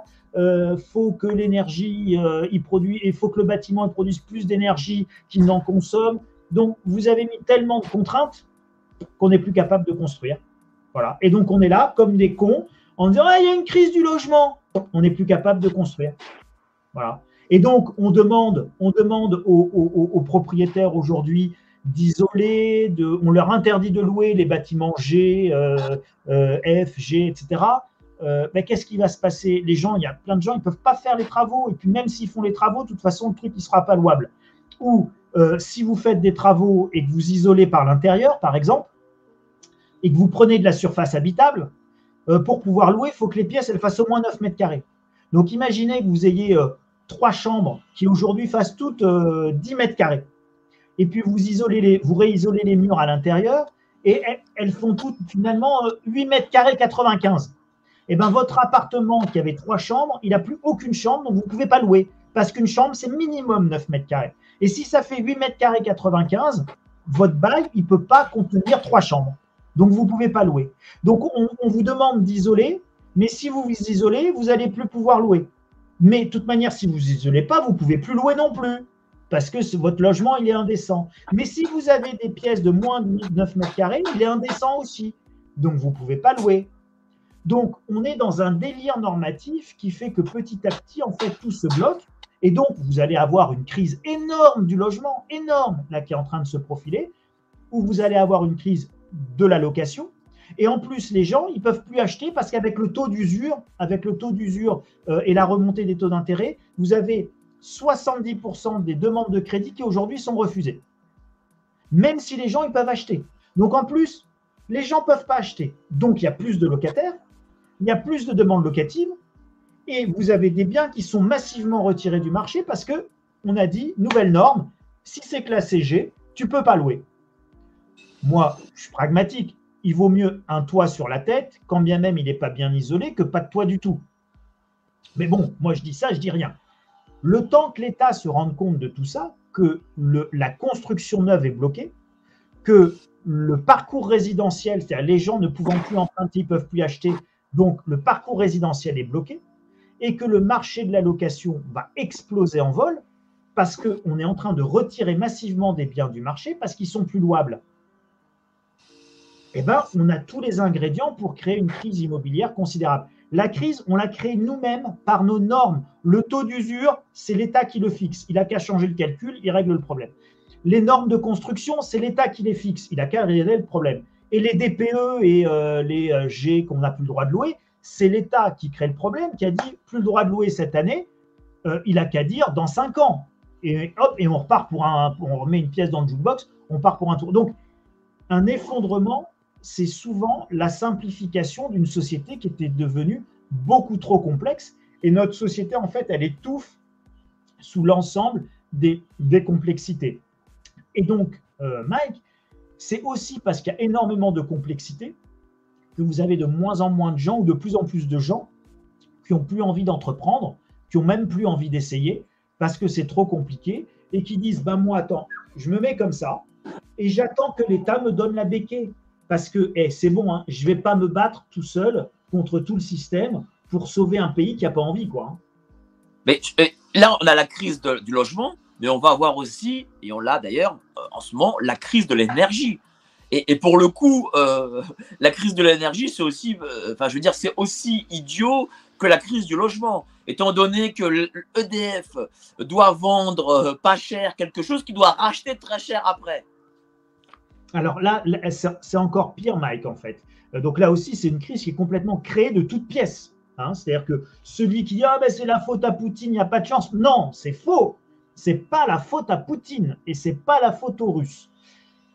C'est la faute au mécanisme européen de libéralisation du marché de l'énergie et euh, au lobbying des Allemands et des écologistes allemands. Je réexplique ça très rapidement pour que tout le monde comprenne bien. Vous allez voir, c'est d'une simplicité biblique et enfantine. On a décidé au niveau européen qu'il fallait libéraliser le marché de l'énergie. Donc que l'énergie pouvait être achetée, revendue par tout le monde, que tout le monde pouvait devenir opérateur alternatif de vente d'électricité. Donc bon, donc l'entreprise, elle fait rien, d'accord? L'entreprise, elle achète en gros de l'énergie qu'elle vous revend. Donc en fait, elle vous fait une facture. Sa seule valeur ajoutée, c'est de vous faire une facture à cette société-là. D'accord? Tous les opérateurs alternatifs, leur seule valeur ajoutée, c'est de vous faire une facture parce qu'ils n'ont pas les capacités de production, donc ils ne produisent pas d'électricité. Euh, ils n'ont pas les capacités de distribution puisque c'est RTE, le réseau euh, anciennement d'EDF, qui vous distribue l'électricité jusqu'à chez vous. Donc en fait, eux, c'est purement virtuel. Ils disent j'achète de l'électricité à EDF et je vous la revends donc déjà même ça, c'est du délire. Bon, premier délire. Ensuite, pour pouvoir rendre ça possible, que ce délire soit possible, donc ça s'appelle du vol en fait. Hein. Vous avez bien compris que c'était pour voler. D'accord? Ces entreprises-là, elles volent de la valeur ajoutée. Elles ne produisent rien, elles ne font rien. C'est du délire. Donc c'est du vol en bande organisée. Et donc, pour que ces entreprises-là, elles puissent faire une facture, eh ben, il fallait qu'elles puissent acheter l'électricité moins chère que le prix de vente que vous et moi on paye pour pouvoir nous revendre à nous globalement au même prix qu'EDF, sinon tout le monde serait resté chez EDF, voire même un peu moins cher. Donc, on s'est dit, pour que ça soit possible, on va prendre, on va fixer un prix à l'électricité. Alors, comment on va fixer le prix de l'électricité? On ne va pas prendre le prix de l'électricité nucléaire, parce que le prix de l'électricité nucléaire en France, c'est le plus bas en Europe. Donc, nous, on a un avantage compétitif euh, considérable. Donc, on va prendre le prix de l'électricité en Allemagne. Et alors, comment les Allemands font l'électricité? Avec du gaz russe. Ah, ok. Donc, le prix de l'électricité allemande, c'est euh, le prix du gaz russe transformé en électricité. Et donc, les Allemands, qui ont une grosse industrie, ne voulaient pas que les Français puissent être aussi compétitifs. Donc, ils ont dit Ah, pas le nucléaire. Ils ont imposé, euh, comme on est faible, on a accepté qu'ils imposent euh, le fait que le prix de l'électricité était calculé par rapport au euh, gaz russe. Voilà. Et donc, aujourd'hui, vous vous retrouvez avec l'absence de gaz russe, ce qui fait que le prix de l'électricité fabriquée à partir du gaz a complètement explosé. Ça a été multiplié par 10. Mais ce n'est pas le cas de notre électricité nucléaire. Nous, notre électricité nucléaire, elle coûte le même prix qu'hier le fait que Poutine soit content ou pas content, qu'il envoie du gaz ou pas du gaz aux Allemands, nous, on s'en fout en fait. Notre centrale nucléaire, elle produit toujours au même prix. On n'a pas besoin de gaz. On s'en fout du gaz russe. Donc nous, notre prix de production du kilowattheure, c'est toujours le même que depuis 50 ans qu'existent nos réacteurs nucléaires. Ça n'a pas changé. Mais pourtant, les gens enfin les entreprises surtout et les gens aussi, parce qu'on annonce 15% d'augmentation de, de, de, leur facture en janvier. Mais bien sûr. on va tous payer beaucoup plus cher. Mais bien sûr, alors qu'en fait, on ne produit pas plus cher. Et ça, c'est parce qu'on a inventé des règles sur le marché européen de l'énergie où on a expliqué que le prix de l'énergie est indexé sur le prix du gaz. Donc le prix de l'électricité, en fait, il est indexé sur le prix du gaz peu importe que vous produisiez avec du nucléaire, avec un panneau solaire ou avec une éolienne ou avec une centrale à charbon, vous payez le prix ou avec euh, l'eau des barrages et donc que ce soit de l'hydroélectricité. Non, vous payez l'électricité au prix du gaz. Bon alors, il n'y a qu'à décider qu'on paye l'électricité au prix de l'électricité. Hein, donc, c'est-à-dire, nous, on la paierait au prix du nucléaire, quoi. Et bien là, je peux vous assurer qu'il euh, a pas d'augmentation. Enfin, il y a une augmentation parce que faut réparer les centrales nucléaires, faut en construire d'autres, etc. Donc c'est normal qu'il y ait une augmentation du coût parce qu'il y a des investissements à faire, euh, que ce soit dans la réparation, que ce soit dans la construction, ou que ce soit dans le démantèlement de certaines centrales vraiment devenues obsolètes qu'on ne pourrait pas réparer. Donc il y a, il y a de l'argent à investir, donc il y a forcément un peu d'augmentation à avoir, mais certainement pas dans ces proportions-là. Donc là, on est dans le délire absolu, et ce délire absolu n'est lié qu'à des règles européennes et qu'à des législations qu'il tient à l'État de changer. Et donc, cette, cette, crise, comme la crise du logement, elle est la conséquence de décisions complètement délirantes, mais ça peut être complètement autrement. Alors, j'ai Laurent le, Lolo qui nous dit, mais ce qui me gêne, c'est qu'à un, un moment, vous parlez de reset? Alors, question, la facture va être multipliée par 10 en janvier, donc comment vont-ils régler le problème hors reset? C'est QFD pour moi. Alors, oh là là, non, alors, euh, Laurent, c'est beaucoup plus, si je peux me permettre, Laurent, c'est beaucoup plus compliqué que ça. Alors d'abord, souvenez-vous, on va, alors on va parler le Great Reset, c'est de ça dont on parle, hein, the Great Reset, la grande réinitialisation. Alors la grande réinitialisation, non, ce n'est pas une théorie du complot. Oui, c'est un concept qui vient du forum de Davos et de Monsieur Klaus Schwab, qui est le directeur général du Forum de Davos. Il y a un site internet du Forum de, Davos qui s'appelle euh, greatreset.com Vous pouvez aller dessus. D'ailleurs, je vous invite à aller dessus. C'est un site qui est passionnant. Il y a énormément de papiers de recherche dessus. C'est super intéressant. Donc, il faut. Et puis, il y a le bouquin de Klaus Schwab qui a été. Moi, je l'avais traduit en français euh, euh, au début. Enfin, dans... j'avais fait une synthèse en français parce que, bah voilà, il était qu'en anglais euh, pour mes abonnés. Et maintenant, il existe en français. Vous pouvez le commander sur Amazon très facilement. Klaus Schwab, The Great Reset. COVID-19, The Great Reset, Klaus Schwab. Vous pouvez acheter ce bouquin, lisez-le, il n'y a aucune théorie du complot là-dedans. Là où, les, là, où, là où par contre les appréciations divergent, c'est à partir de ce grand reset, eh ben, quelle vision j'en ai? Voilà. Je peux en avoir une vision extrêmement positive, petits, euh, petits oiseaux bleus, tout va bien se passer, le monde chante, ils font ça pour notre bien, ou je peux en avoir une vision extrêmement noire, euh, ils veulent tuer la moitié de l'humanité. Et donc, quand vous, vous, parlez de grand reset, de grande réinitialisation, vous avez tout le spectre, tout le spectre des analyses qui, euh, que, voilà, si vous tapez ça sur, sur Internet, et eh ben, vous avez des gens qui vont y voir le pire, d'autres qui vont y voir le meilleur, avec un monde extraordinaire, inclusif, machin, etc. Bon, voilà.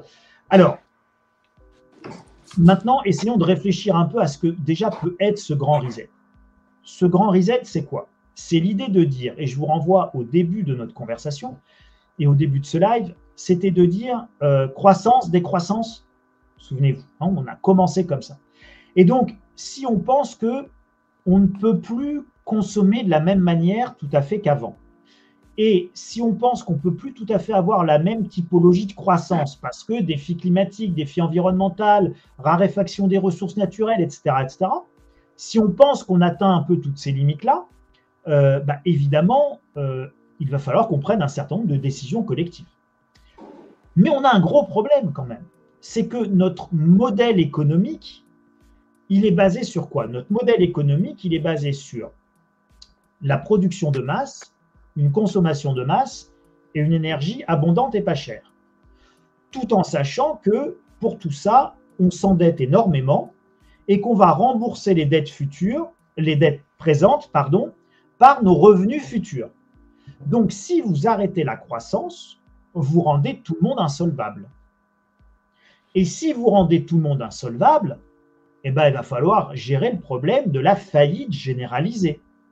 Donc, vous ne pouvez pas avoir de décroissance sans une insolvabilité généralisée. Donc, une décroissance pilotée implique de piloter aussi une réinitialisation monétaire. Donc, en fait, on est en train ni plus ni moins là que de parler si on doit changer de modèle économique, donc passer de la croissance infinie dans un monde fini à une croissance qui soit complètement différente, à un mode de consommation soutenable, euh, à une économie circulaire, à quelque chose de très positif, euh, avec une pression bien moindre sur l'environnement, avec une, euh, on va, tout rendre réparable, on va, bref, on va, on va, on va, on va tout changer notre manière de faire. Voyez bien que changer notre manière de faire, ça consiste à changer nos modes de production, nos modes de consommation et notre système financier.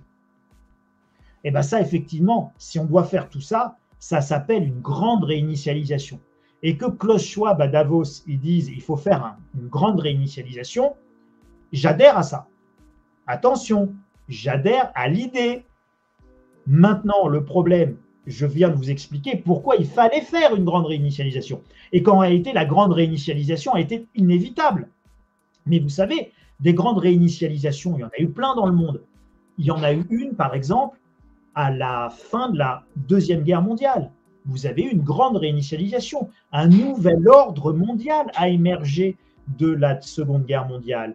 Vous aviez euh, euh, l'URSS d'un côté, on est devenu dans un monde bipolaire avec le mur de Berlin, l'OTAN, le pacte de Varsovie, et puis c'est à l'issue de la Deuxième Guerre mondiale qu'on a créé le FMI, la Banque mondiale, l'ONU, tout ça, ça a été un nouvel ordre mondial avec une nouvelle gouvernance mondiale adaptée à l'époque. Et puis, euh, tout ça, on était, euh, vous en souvenez peut-être pas, moi je m'en souviens pas non plus parce que j'étais pas né, mais en tout cas j'ai lu les livres d'histoire, on avait les talons or et le dollar, il était as good as gold pour le dollar. C'est-à-dire que le dollar était convertible en or. Et puis, ça, c'était le système monétaire international à l'époque avec toutes les monnaies qui étaient cotées par rapport au dollar et le dollar qui était convertible en or. Et le général de Gaulle, qui à chaque fois qu'on avait des excédents en dollars, renvoyait les dollars aux États-Unis en envoyant un bateau de la marine française, et puis euh, on récupérait euh, les lingots d'or euh, à Fort Knox à New York, et on partait et, on, et, ramenait les lingots, les lingots en France. Et donc, il a vidé comme ça les réserves d'or pour remplir les coffres de la Banque de France. Oui, mais aujourd'hui, la grande réinitialisation, c'est une façon de spolier euh, de la propriété des gens. non, attendez. Donc, là, ce que je veux vous montrer d'abord, c'est que des grandes réinitialisations, il y en a régulièrement. Et la dernière, ça a été la fin de Bretton Woods en 1971 et la fin de la convertibilité de l'or, du dollar en or, et donc le système d'échange flottant absolu. À chaque fois qu'il y a une grande réinitialisation, euh, les grands banquiers s'enrichissent et le peuple en général se fait couillonner. Ça, c'est un grand classique. Bon, d'accord. Mais ça, c'est, un grand classique de l'humanité. Les pauvres, c'est fait pour rester pauvres, comme disait Coluche, et les, riches pour rester riches. Euh, ce que je voulais juste vous dire, c'était que la grande réinitialisation, elle est, elle est logique, elle est nécessaire. C'est normal qu'on en parle, c'est normal qu'il y ait un débat. Et c'est là où on arrive au problème, Mike. Le problème, c'est qu'il n'y a pas de débat. Le problème, c'est qu'on n'en parle pas de manière euh, comme je viens de le faire là. C'est-à-dire qu'il faudrait en parler de manière ouverte. Et puis, une fois qu'on en parle de manière ouverte, il faudrait en débattre ensemble sur justement qu'est-ce que je fais croître, qu'est-ce que je fais décroître, comment je règle le problème monétaire, qu'est-ce que je fais, comment je règle les problèmes d'endettement, qu'est-ce que je fais, comment je répartis la richesse, comment je fais, quelle est la place du travail, comment je fais, quelle est la place de la répartition de la valeur, comment je fais, et comment on décide collectivement de ce qu'on doit faire changer? Comment on décide collectivement du sens où on veut aller? Et il est là le problème, Mike. C'est qu'on ne nous demande pas notre avis. Mais moi, j'ai plein d'idées à vous soumettre. J'ai plein d'avis sur la question. Moi, il y a plein de choses que j'ai envie de faire croître et décroître. J'ai envie, par exemple, vous avez compris, de faire complètement décroître la publicité. Donc, si ça tenait qu'à moi, demain, j'interdirais la publicité. Ça serait ma première mesure. Publicité terminée. Déjà, vous avez tous les médias qui couinent parce qu'ils n'ont plus de ressources de financement. Ça serait marrant. Les seuls médias qui survivraient à l'absence de publicité, ça serait les médias alternatifs, dont le modèle est sans publicité et basé généralement sur la gratuité. C'est quand même énorme. Hein D'accord? C'est énorme. Donc, c'est, vous voyez, il y a, y a, et donc, on, doit pouvoir parler de, de, ce grand reset, de cette grande réinitialisation. Et je vais vous dire, il faut en parler. Et il faut obliger les médias à en parler. il faut dire, c'est pas une théorie du complot. Ça existe. Ne venez pas me le faire à moi, pas à moi. Tout existe. Ça existe, c'est pas du complot. Le complot, c'est l'interprétation qu'on en fait. Et pour être sûr que ce ne soit pas complotiste, bah, vous n'avez qu'à nous en parler. Parlez-nous de ce que veulent faire euh, les grands de ce monde à Davos.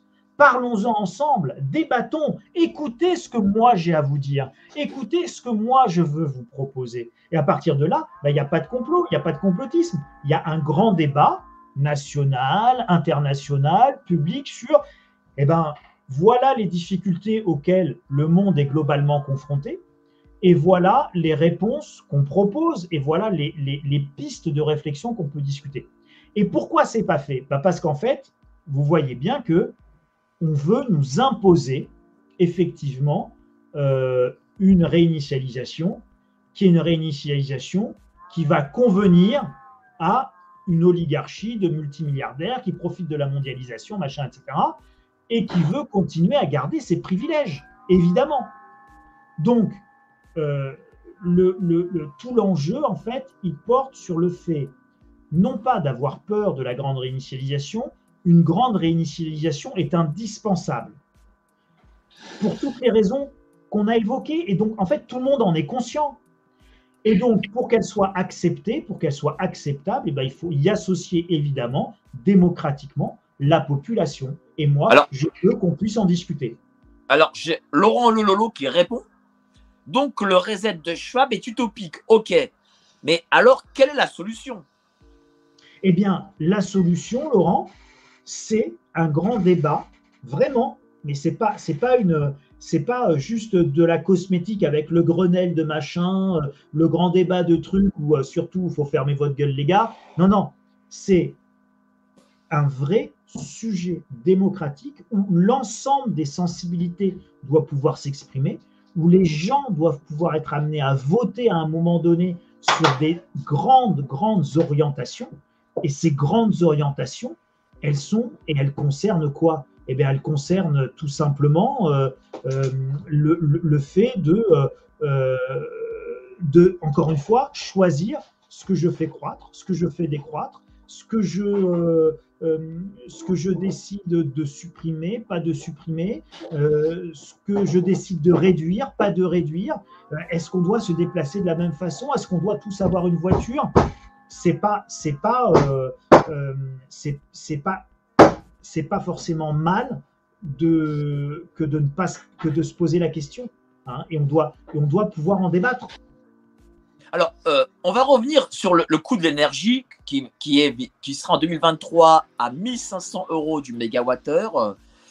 Est-ce qu'on peut sortir de ce prix? Voilà, on sait que voilà, on sait que les, les, euh, les centrales EDF euh, produisent beaucoup moins cher, mais est-ce qu'en 2023, sachant qu'avec ce prix-là, on va être en récession, c'est une évidence, est-ce que l'État peut dire, écoutez, nous, on produit pour 40 balles, eh ben, on va faire du 40 balles et on va pas se mettre sur le prix du marché à 1500. Je, je vais peut-être dire une bêtise, mais de mémoire, je crois qu'on produit à 52 euros. Mais bon, bref, je, je, crois que c'est ça, mais je, ne suis, pas sûr euh, s'il y a quelqu'un qui peut. Est-ce qu'on peut revenir à ces 52 plutôt qu'à ces 1500 L'État ah bah, peut quand même dire écoutez, euh, on va pas payer 1500 balles l'électricité.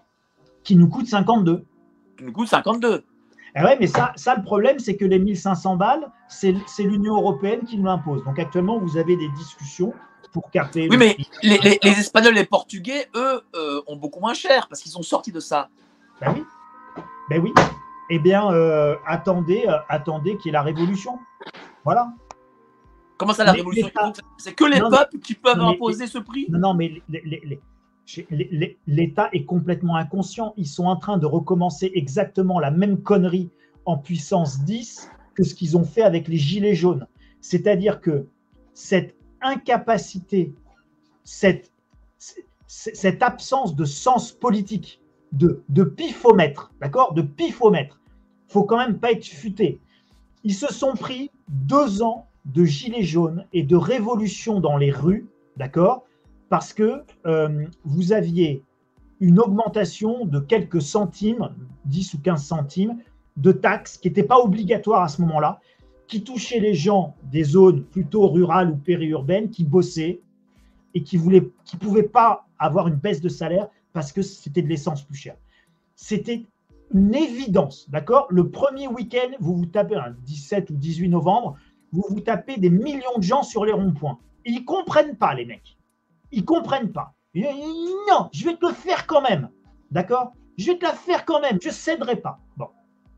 Ça dure deux ans, la plaisanterie, et ils finissent par faire un quoi qu'il en coûte à, 600 milliards euh, d'euros. Bon. Donc, ce sont des abrutis politiques. Ils refont la même chose avec l'électricité. Sauf que l'électricité, ça ne va pas concerner que les gens en zone rurale et périurbaine qui prennent leur bagnole et qui travaillent. Ça va concerner également tous les gens qui habitent dans les HLM, tous les gens qui habitent en région parisienne et qui pourtant ont les transports en commun et qui n'en avaient rien à cirer des gilets jaunes, puisqu'ils ne comprenaient pas, puisque ils avaient le pass Navigo euh, forfait illimité à 70 balles.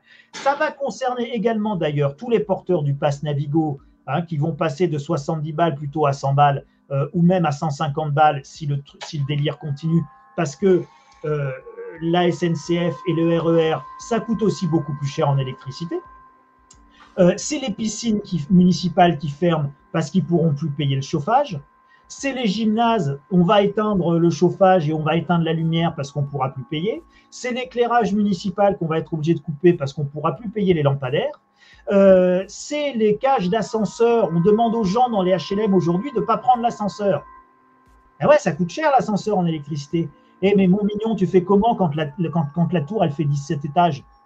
Ou 18 étages. alors ça, c'est bien, parce que ça, ça ne concerne pas par contre les gens en zone rurale. Hein. parce qu'en zone rurale, l'immeuble de 18 étages, on n'a pas.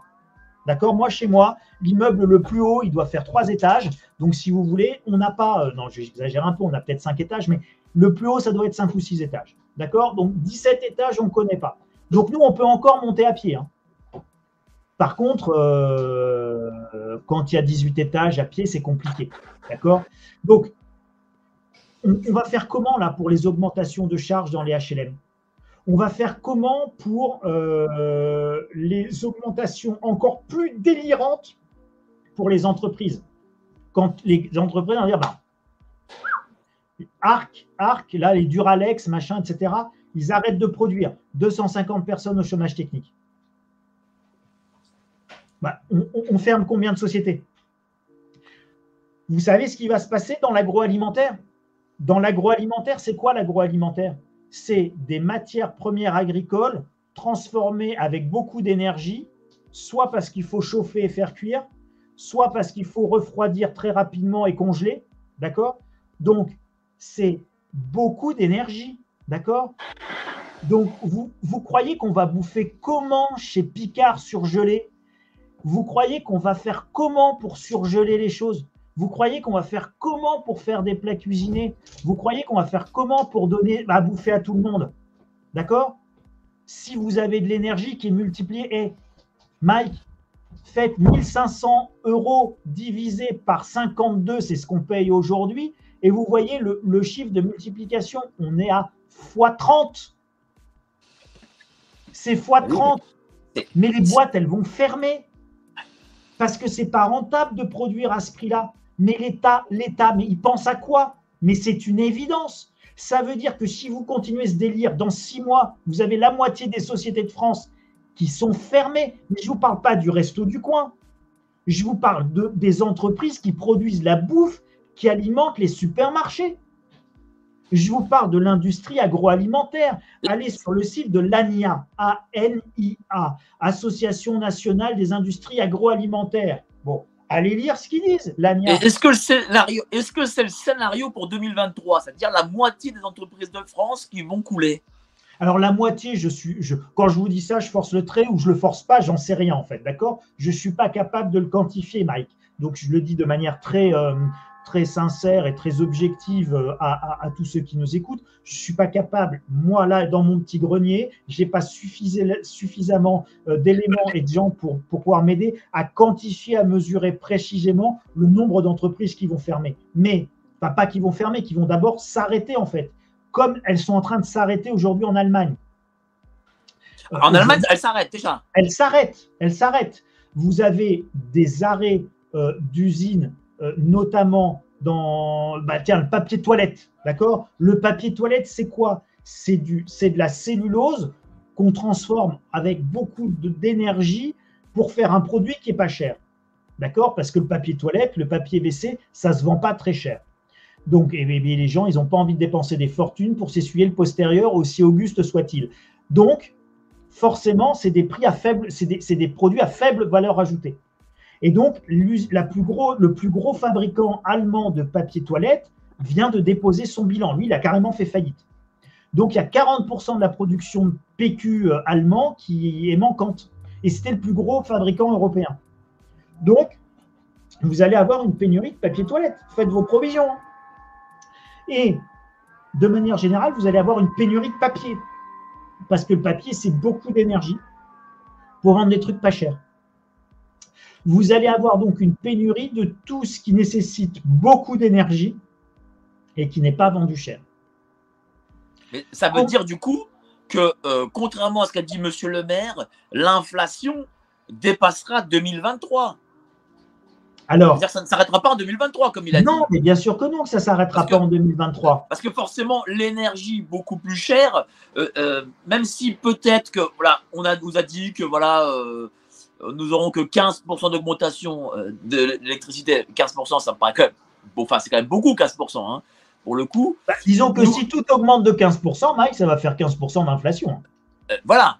Et, donc, euh, oui, mais 15%, c'est que pour les ménages, ça, pour le coup. Parce que pour l'entreprise, j'imagine que ce sera beaucoup plus. Ah, bah et, donc, nous paierons, quoi qu'il arrive, indirectement. Si le boulanger voit sa facture x5, la baguette, elle ne coûtera pas un euro. Ça, j'y crois pas. Ben non, ben il ne pourra, pas la, laisser à un euro. Et vous avez raison de prendre l'exemple du boulanger, c'est que le, boulanger, il fait fonctionner son four soit au gaz, soit à l'électricité. Donc, dans le prix de la baguette de pain, euh, le coût de l'électricité et de l'énergie, c'est euh, un pourcentage qui est important. Donc, si vous êtes x50 sur euh, le poste énergie, eh ben, vous aurez un impact considérable sur effectivement la, baguette de pain. Et donc, la baguette de pain, est-ce que les gens pourront seulement se la payer? Et si demain la baguette de pain est multipliée par 3 ou 4, pas par 50, hein, mais par 3 ou 4, euh, et que vous payez 4 euros votre morceau de pain, ça va être compliqué quand même. Mais, Est-ce que ça signifie mais, Mike, il y a deux choses. Il y a deux choses. Euh, il y a deux aspects là. Il y a l'aspect inflation et l'aspect prix, mais il y a l'aspect disponibilité. C'est-à-dire qu'à 5 euros la baguette de pain, personne ne va aller acheter de pain. Donc en fait, votre boulanger va arrêter de faire du pain parce qu'à 5 euros la baguette de pain, il ne vendra plus de baguettes. Donc, il va arrêter de produire de la baguette. Et donc, vous n'aurez plus de baguettes. De la même manière que vous aurez plus de papier cul en Allemagne. Et de la même manière que vous aurez plus d'AD Blue, parce que l'AD Blue, pour faire fonctionner votre euh, diesel, machin, eh ben, votre AD Blue, il, est produit à base de beaucoup d'énergie. D'accord? Et donc, vous allez avoir des pénuries et des arrêts de production parce que de toute manière, c'est même plus une augmentation de prix. L'augmentation de prix est telle que de toute façon, en face, il n'y a pas d'acheteur. Je pense par exemple, encore une fois, à toute la verrerie. Souvenez-vous, en début, je vous ai parlé de, votre bouteille de verre qu'on envoie en Ukraine ou en Biélorussie pour refondre et refaire dans les pays de l'Est de, de, nouvelles bouteilles de verre.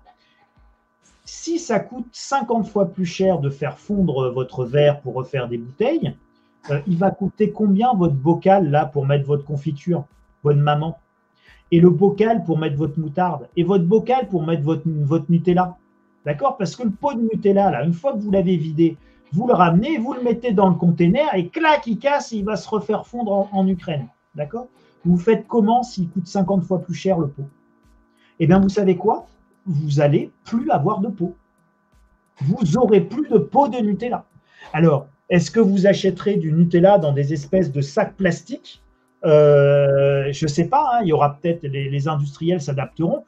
Encore faudra-t-il que euh, Nutella puisse faire sa pâte à tartiner euh, avec les nouveaux coûts de chauffage, avec ces nouveaux coûts de fabrication liés à l'énergie pour faire de la pâte à tartiner, sans même parler du pot, et que donc le sachet de plastique de pâte à tartiner Nutella euh, soit pas facturé 76 euros le pot, quoi. Voilà. Parce qu'à 76 euros le pot, euh, vous achèterez pas de Nutella. Surtout que c'est pas un produit indispensable. Donc Nutella arrêtera de produire. bon, alors ça sera peut-être bien pour les pandas et l'huile de palme, hein, mais en attendant, Nutella arrêtera de produire. Alors, la crise de l'énergie aujourd'hui, elle va amener à une crise économique de production terrible donc on sera en récession. Non, mais ce n'est pas une récession. C'est, c'est, c'est juste si l'État laisse les prix libres pour les entreprises, ça va être une catastrophe économique. Vous savez. Est-ce que vous l'avez imaginé cette catastrophe? Parce qu'on en a parlé l'année dernière. On se disait oui, mais bon, l'État va continuer à produire de l'argent, tout ça, mais ça on l'avait pas vu venir pour le. Non, non, mais attendez. Là, l'État vous dit j'arrête de jouer, je ne produis pas d'argent. Moi, je vous dis que l'État va être obligé de faire un quoi qu'il en coûte énergétique, comme il a fait un quoi qu'il en coûte sur le Covid. Et que si on ne fait pas un quoi qu'il en coûte énergétique, le coût du quoi qu'il en coûte sera inférieur de toute façon au fait de ne rien faire. Si on ne fait rien, vous avez un pourcentage que je ne suis pas capable de vous donner, mais dire qu'on est à la moitié, à mon avis, on n'est pas loin ça sera entre 30 et 50% des boîtes qui vont mettre la clé sous la porte dans l'année 2023. Voilà. Les boîtes ne tiendront pas.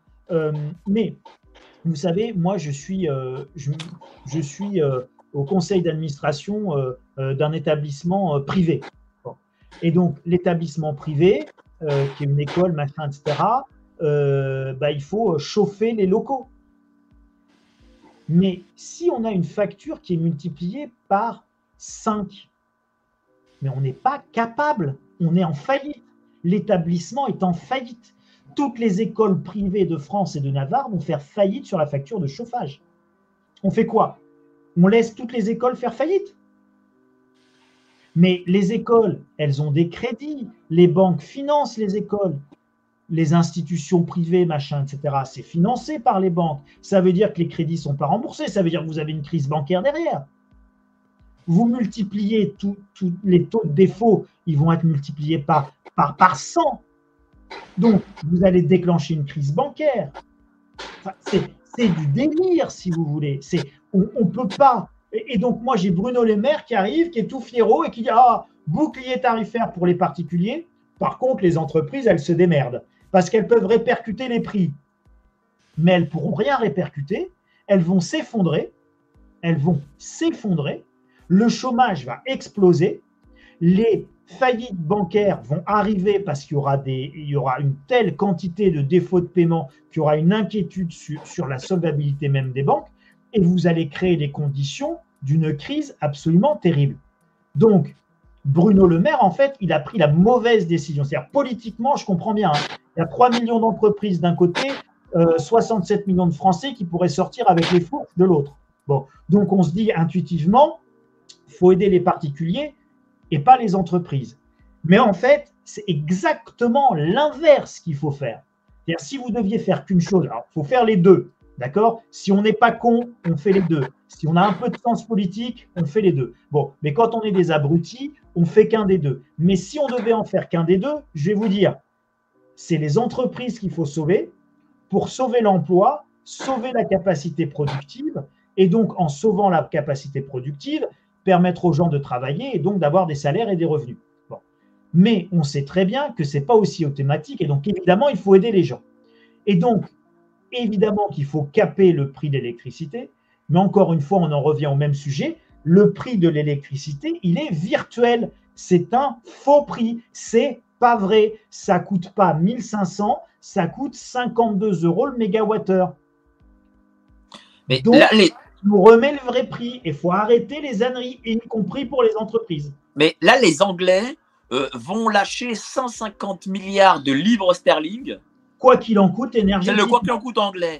Euh, voilà. On arrivera au quoi qu'il en coûte français, visiblement. Mais évidemment. Mais évidemment. mais du coup, on va encore augmenter l'inflation alors. Alors, non, parce que là, c'est un tout petit peu différent. Qu'est-ce qui s'est passé, Mike? Vous avez une inflation, vous avez. Bon, c'est compliqué de comprendre l'inflation aujourd'hui, parce que l'inflation aujourd'hui, euh, c'est là, celle dont on parle là maintenant, c'est pas la même que celle dont on parlait il y a six mois. Et je m'en vais vous expliquer ça rapidement pour que les gens y pigent bien. C'est assez simple en fait, c'est très intuitif. Euh, arrive le Covid. Le Covid, c'est quoi? Le Covid, c'est des confinements.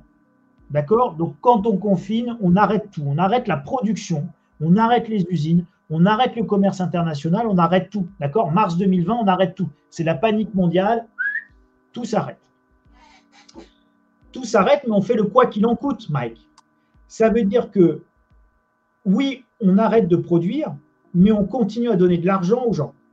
Donc, les salaires sont payés et personne, tout le monde reçoit de l'argent. C'est même plutôt chouette, en fait, quand on y pense. C'est-à-dire qu'on est chez soi, on ne peut pas sortir faire les courses. La réclame, ça ne sert à rien de nous mettre de la publicité, on ne peut rien acheter. Tous les trucs non essentiels sont fermés.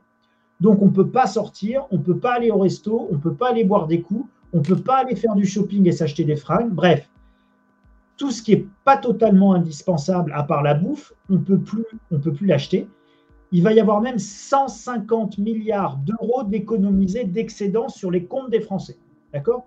Jamais on va avoir autant d'argent sur, nos comptes. Il y a même des primes qui nous sont versées, hein, euh, les 100 balles par-ci, 100 balles par-là, etc. Euh, donc, c'est un quoi qu'il en coûte où vous avez la préservation du, pouvoir d'achat et de la capacité d'achat des gens. Les salaires sont payés. Mais on ne produit rien. Et le déconfinement arrive. Quand on déconfine, vous, êtes dans une économie où vous avez plein de fric disponible. Je ne parle pas de l'argent dans, je parle pas de l'argent dans les marchés financiers, dans les paradis fiscaux. Non, je parle de l'argent sur le compte de Mike, sur le compte de Charles. On a du pognon, on n'a rien dépensé, on a du pognon. Ça fait euh, un mois et demi qu'on est confiné, on a plein de cul, on a ras la casquette, on a envie de se faire plaisir, Donc on a envie, on a envie de sortir, waouh, la libération, le déco. Donc là, on y va. Et là, par contre, il n'y a rien dans les magasins. Donc là, vous avez ce qu'on appelle un choc d'offres en termes économiques. C'est-à-dire qu'il y a beaucoup d'argent d'un côté, mais il n'y a rien à acheter de l'autre, parce qu'on a arrêté de produire pendant trois mois et qu'il y a plein de retard dans les chaînes de production. Donc, vous avez une inflation qui est liée à un déficit d'offres. Donc ça, pour régler ce problème d'inflation-là, 2020-2021, euh, fallait tout simplement aider les gens à produire. Donc là, il faut faire de la production, il faut produire, il faut produire, il faut produire. Alors, euh, bon, au début, les prix montent parce qu'il n'y en a pas. Et puis après, bah, dès que ça revient dans les magasins, bah, les prix se remettent à baisser. D'accord? Donc ça, c'est un truc classique. C'est tout le monde veut la même chose au même moment. C'est un choc d'offres. La seule manière de régler ça, c'est de produire plus. Donc, ce n'est pas de monter les taux d'intérêt. Si vous montez les taux d'intérêt, vous produisez moins, vous investissez moins, vous produisez moins. Donc, de toute manière, vous ne réglez pas votre problème d'offre. Donc, il faut surtout ne rien faire. Il faut laisser les chaînes de production se remettre en œuvre. Faut laisser le, schéma productif reprendre et l'inflation va se régler d'elle-même. C'est pour ça que les banques centrales disent c'est temporaire. Dans leur logique, c'est juste un choc d'offre, c'est temporaire. Et puis, là-dessus, arrive euh, arrive le problème avec la Russie. Alors, d'abord, arrive euh, et se maintient la politique de zéro Covid chinois, ce qui fait que l'usine du monde étant quand même la Chine, on a énormément de mal à euh, reprendre un cours normal sur l'offre. Et donc, il y a des pénuries tournantes et il y a beaucoup de pénuries. Et des pénuries en chaîne, etc. Donc, c'est compliqué à, à, reprendre. Donc, l'inflation finalement s'installe et perdure. Et là-dessus arrive un nouveau choc, qui est le choc de la guerre en Ukraine, avec les sanctions prises à l'égard de la Russie, qui là fait exploser les prix d'énergie. Et donc là, vous avez aujourd'hui une inflation qui est essentiellement liée au prix de l'énergie. Mais ces prix d'énergie très hauts amplifient et régénèrent à nouveau un choc d'offres puisque vous avez plein d'usines qui arrêtent de produire parce que c'est trop cher de produire. Parce que ça, réclame de l'énergie trop chère. Donc, à nouveau, j'ai des pénuries. Donc là, je me retrouve avec deux chocs inflationnistes. Le premier choc inflationniste, c'est celui du choc d'offres. Et le deuxième choc à nouveau inflationniste, c'est celui du prix de l'énergie. Le tout parce que j'ai un mode de calcul de l'énergie qui est complètement déconnant, qui est basé sur le gaz, euh, alors que je pourrais le baser sur le nucléaire français. D'accord? Donc, Là, pour bien comprendre l'inflation, on est dans de l'inflation qui est avant tout liée au prix d'énergie et liée au choc d'offres. Alors, pour régler, pour régler problème d'un. Pardon Alors, j'ai une question de clown intelligent. Question à Charles que faut-il acheter en priorité en termes d'équipement avant le cataclysme d'hiver 2022-2023 euh, Des pulls. du damar du Dama thermolactyle. Euh, alors, vous achetez des. Parce qu'on aura froid, visiblement, on aura froid cet hiver. Vous, achetez des, euh, des, couvertures, euh, des bonnes couvertures et des bonnes couettes, parce que pour l'instant, en fait, ça coûte 3 francs 6 sous. Hein. Vous allez chez Action, une couette, ça coûte 20 balles. Enfin, c'est du délire, en fait, quand on y réfléchit. D'accord? Vous allez sur Amazon, vous tapez couverture en laine, vous allez voir, vous allez avoir un lot de trois couvertures en laine. Bon, voilà, donc vous mettez du poids, vous mettez. En fait, vous savez, euh, les gens, en fait, avant, on ne se chauffait pas. Et quand je dis avant, je parle jusque dans les années 60-70. Euh, euh, moi, mes parents, ils ont eu leur premier chauffage central quand ils sont arrivés en région parisienne, dans ces grands ensembles construits dans, les banlieues, et ils ont découvert le, le, chauffage central en 75. Quoi. D'accord? Mais eux, euh, leur chauffage, en fait, c'était euh, un poêle, euh, c'était la cuisinière à bois qui était un poêle et qui servait à chauffer la seule pièce qui était chauffée, qui était la cuisine. Et si la cuisine est toujours une pièce de vie dans notre inconscient, c'est en fait parce que la cuisine était la seule pièce chauffée des maisons, globalement. D'accord? Sauf quand on était chez les riches avec les maisons de maître, etc. etc. Bon, mais la, seule pièce chauffée en réalité, c'était la cuisine. C'était là où il y avait l'âtre qui servait à, faire le repas. Euh, on se chauffait très très peu. On se chauffait extrêmement peu. On ne chauffait pas les maisons. On ne chauffait pas les maisons jusque dans les années 70. Euh, bah, quand on parle de la fin d'abondance, c'est ça. Et donc, comment on faisait? Bah, On mettait des pulls, euh, on mettait des couvertures, on avait des gros édredons, on avait du poids dans le lit, on avait des bouillottes et on montait même avec une brique chaude. D'accord? Faisait chauffer une brique et on montait au lit dans une brique chaude et vous aviez du gel sur les vitres à, l'intérieur des maisons. Donc, déjà, il faut simplement, et ça c'est très important, dans sa tête, avoir conscience de ce qu'était la vie humaine euh, il y a 50 ans. Euh, c'était pas il c'était pas il y, a, il y a 10 000 ans, c'était il y a 50 ans. Alors certes, les plus jeunes ne s'en souviennent pas, mais c'était il y a 50 ans. Et moi, je me souviens quand j'étais gamin, j'ai eu froid. Voilà, j'ai eu froid. Et il y avait les gens auront froid à nouveau.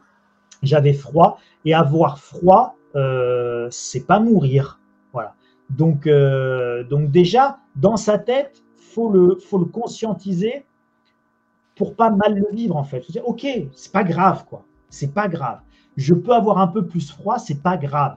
Tout va bien. Ça fait euh, dix 10 000 ans que l'homme vit comme ça euh, et, ça va bien se passer.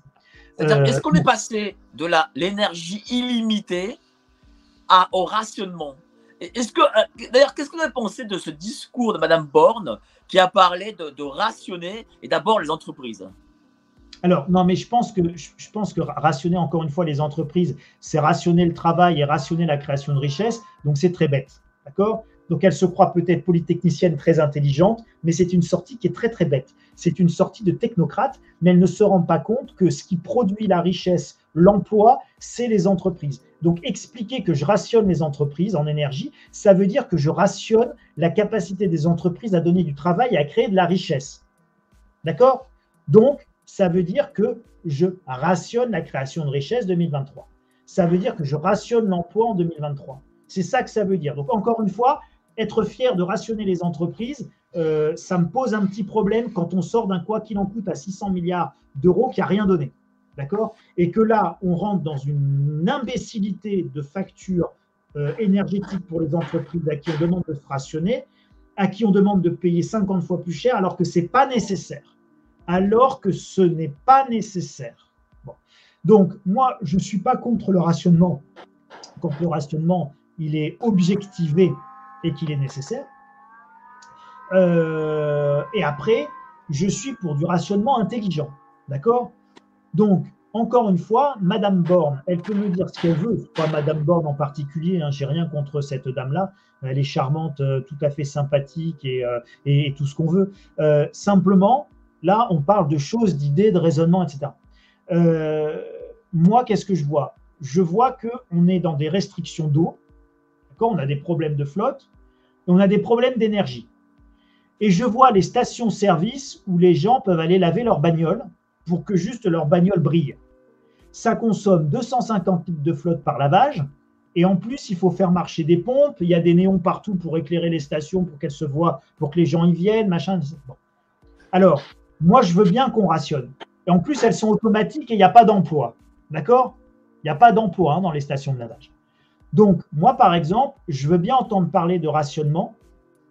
Je veux bien parler de restriction, mais on commence par faire de la restriction intelligente et on commence par fermer ce qui n'est pas essentiel. D'accord? Et donc, ce n'est pas essentiel de laver sa bagnole toutes les semaines. Donc, c'est pas essentiel quand on a des problèmes d'eau et c'est pas essentiel quand on a des problèmes Mais du coup, aurons-nous, peut-être à la fin de l'année ou en début d'année, euh, des taux d'intérêt qui vont augmenter massivement du fait de toutes ces nouvelles On ne sait pas, on ne sait pas, Mike, je ne sais pas je ne sais pas. C'est beaucoup trop incertain aujourd'hui euh, pour vous dire euh, avec certitude les taux d'intérêt vont monter, les taux d'intérêt vont baisser. Juste, pour terminer de répondre à, la question de, de euh, qu'est-ce qu'il faut acheter en dehors des couvertures Eh bien, vous vous préparez en stockant ce qui est ce qui vous est utile, et en stockant ce qui répond à la définition suivante ça réclame beaucoup d'énergie à produire et ça se vend pas cher. Tout ce qui se vend pas cher et qui réclame beaucoup d'énergie pour être produit va nous manquer. Alors, ça va du pot de Nutella pour les gosses, comme j'ai pu vous l'expliquer, à, euh, euh, au papier toilette. Euh, et donc, tout ce qui a faible valeur ajoutée, vous pouvez en stocker un petit peu parce que les prix vont beaucoup plus monter. Voilà. Donc, ça, c'était pour, répondre à la question de manière un peu plus complète. Pour, pour revenir à votre question sur les taux, Mike, c'est très compliqué. La BCE, les banques centrales ont envie de monter les taux pour lutter contre l'inflation. Et pourtant, euh, on ne luttera pas contre cette inflation en montant les taux. Pourquoi? Parce que vous l'avez compris, cette inflation, elle n'est pas de nature monétaire. Cette inflation, elle est avant tout liée à un choc d'offres. Donc, augmenter les taux, ça ne règle jamais les chocs d'offres. Et un choc énergétique, euh, et augmenter les taux, ça ne fera pas venir du gaz moins cher. Euh, si l'Europe change sa définition du prix du mégawattheure, eh bien, ça aura plus d'efficacité que n'importe quelle hausse des taux pour l'inflation au Mais c'est-à-dire que si c'est pas monétaire, alors euh, enfin, ça l'est quand même un petit peu parce que l'euro a quand même perdu 15% depuis le début de l'année. Non, mais je ne vous dis pas que ça n'est pas du tout monétaire. Je vous dis que l'essentiel de l'inflation aujourd'hui n'est pas lié à des effets monétaires. Et là où, vous avez tout à fait raison, c'est que dans la parité euro-dollar, c'est bien le seul aspect monétaire dans l'équation à ce stade, à ce stade, parce que la création monétaire, à un moment donné, elle va poser problème, mais à ce stade, euh, effectivement, la hausse des taux d'intérêt de la BCE, en réalité, elle est rendue nécessaire en raison, de, en raison de, du, décalage de parité euro-dollar et du fait que l'euro euh, a baissé effectivement 15 à 20 par rapport au dollar, ce qui fait que ça renchérit toutes nos importations de tout ce qu'on paye en dollars de 15 à 20 notamment notre pétrole. Donc évidemment, euh, le fait de faire remonter l'euro, ça peut limiter en partie l'inflation, mais que en partie, parce que vous l'avez compris, Mike, le gros du choc, c'est pas les 15% de parité en moins sur le dollar. Le gros du choc, c'est le Attendez un petit instant. Je crois qu'on a un problème de son. Attendez un petit instant. Un instant.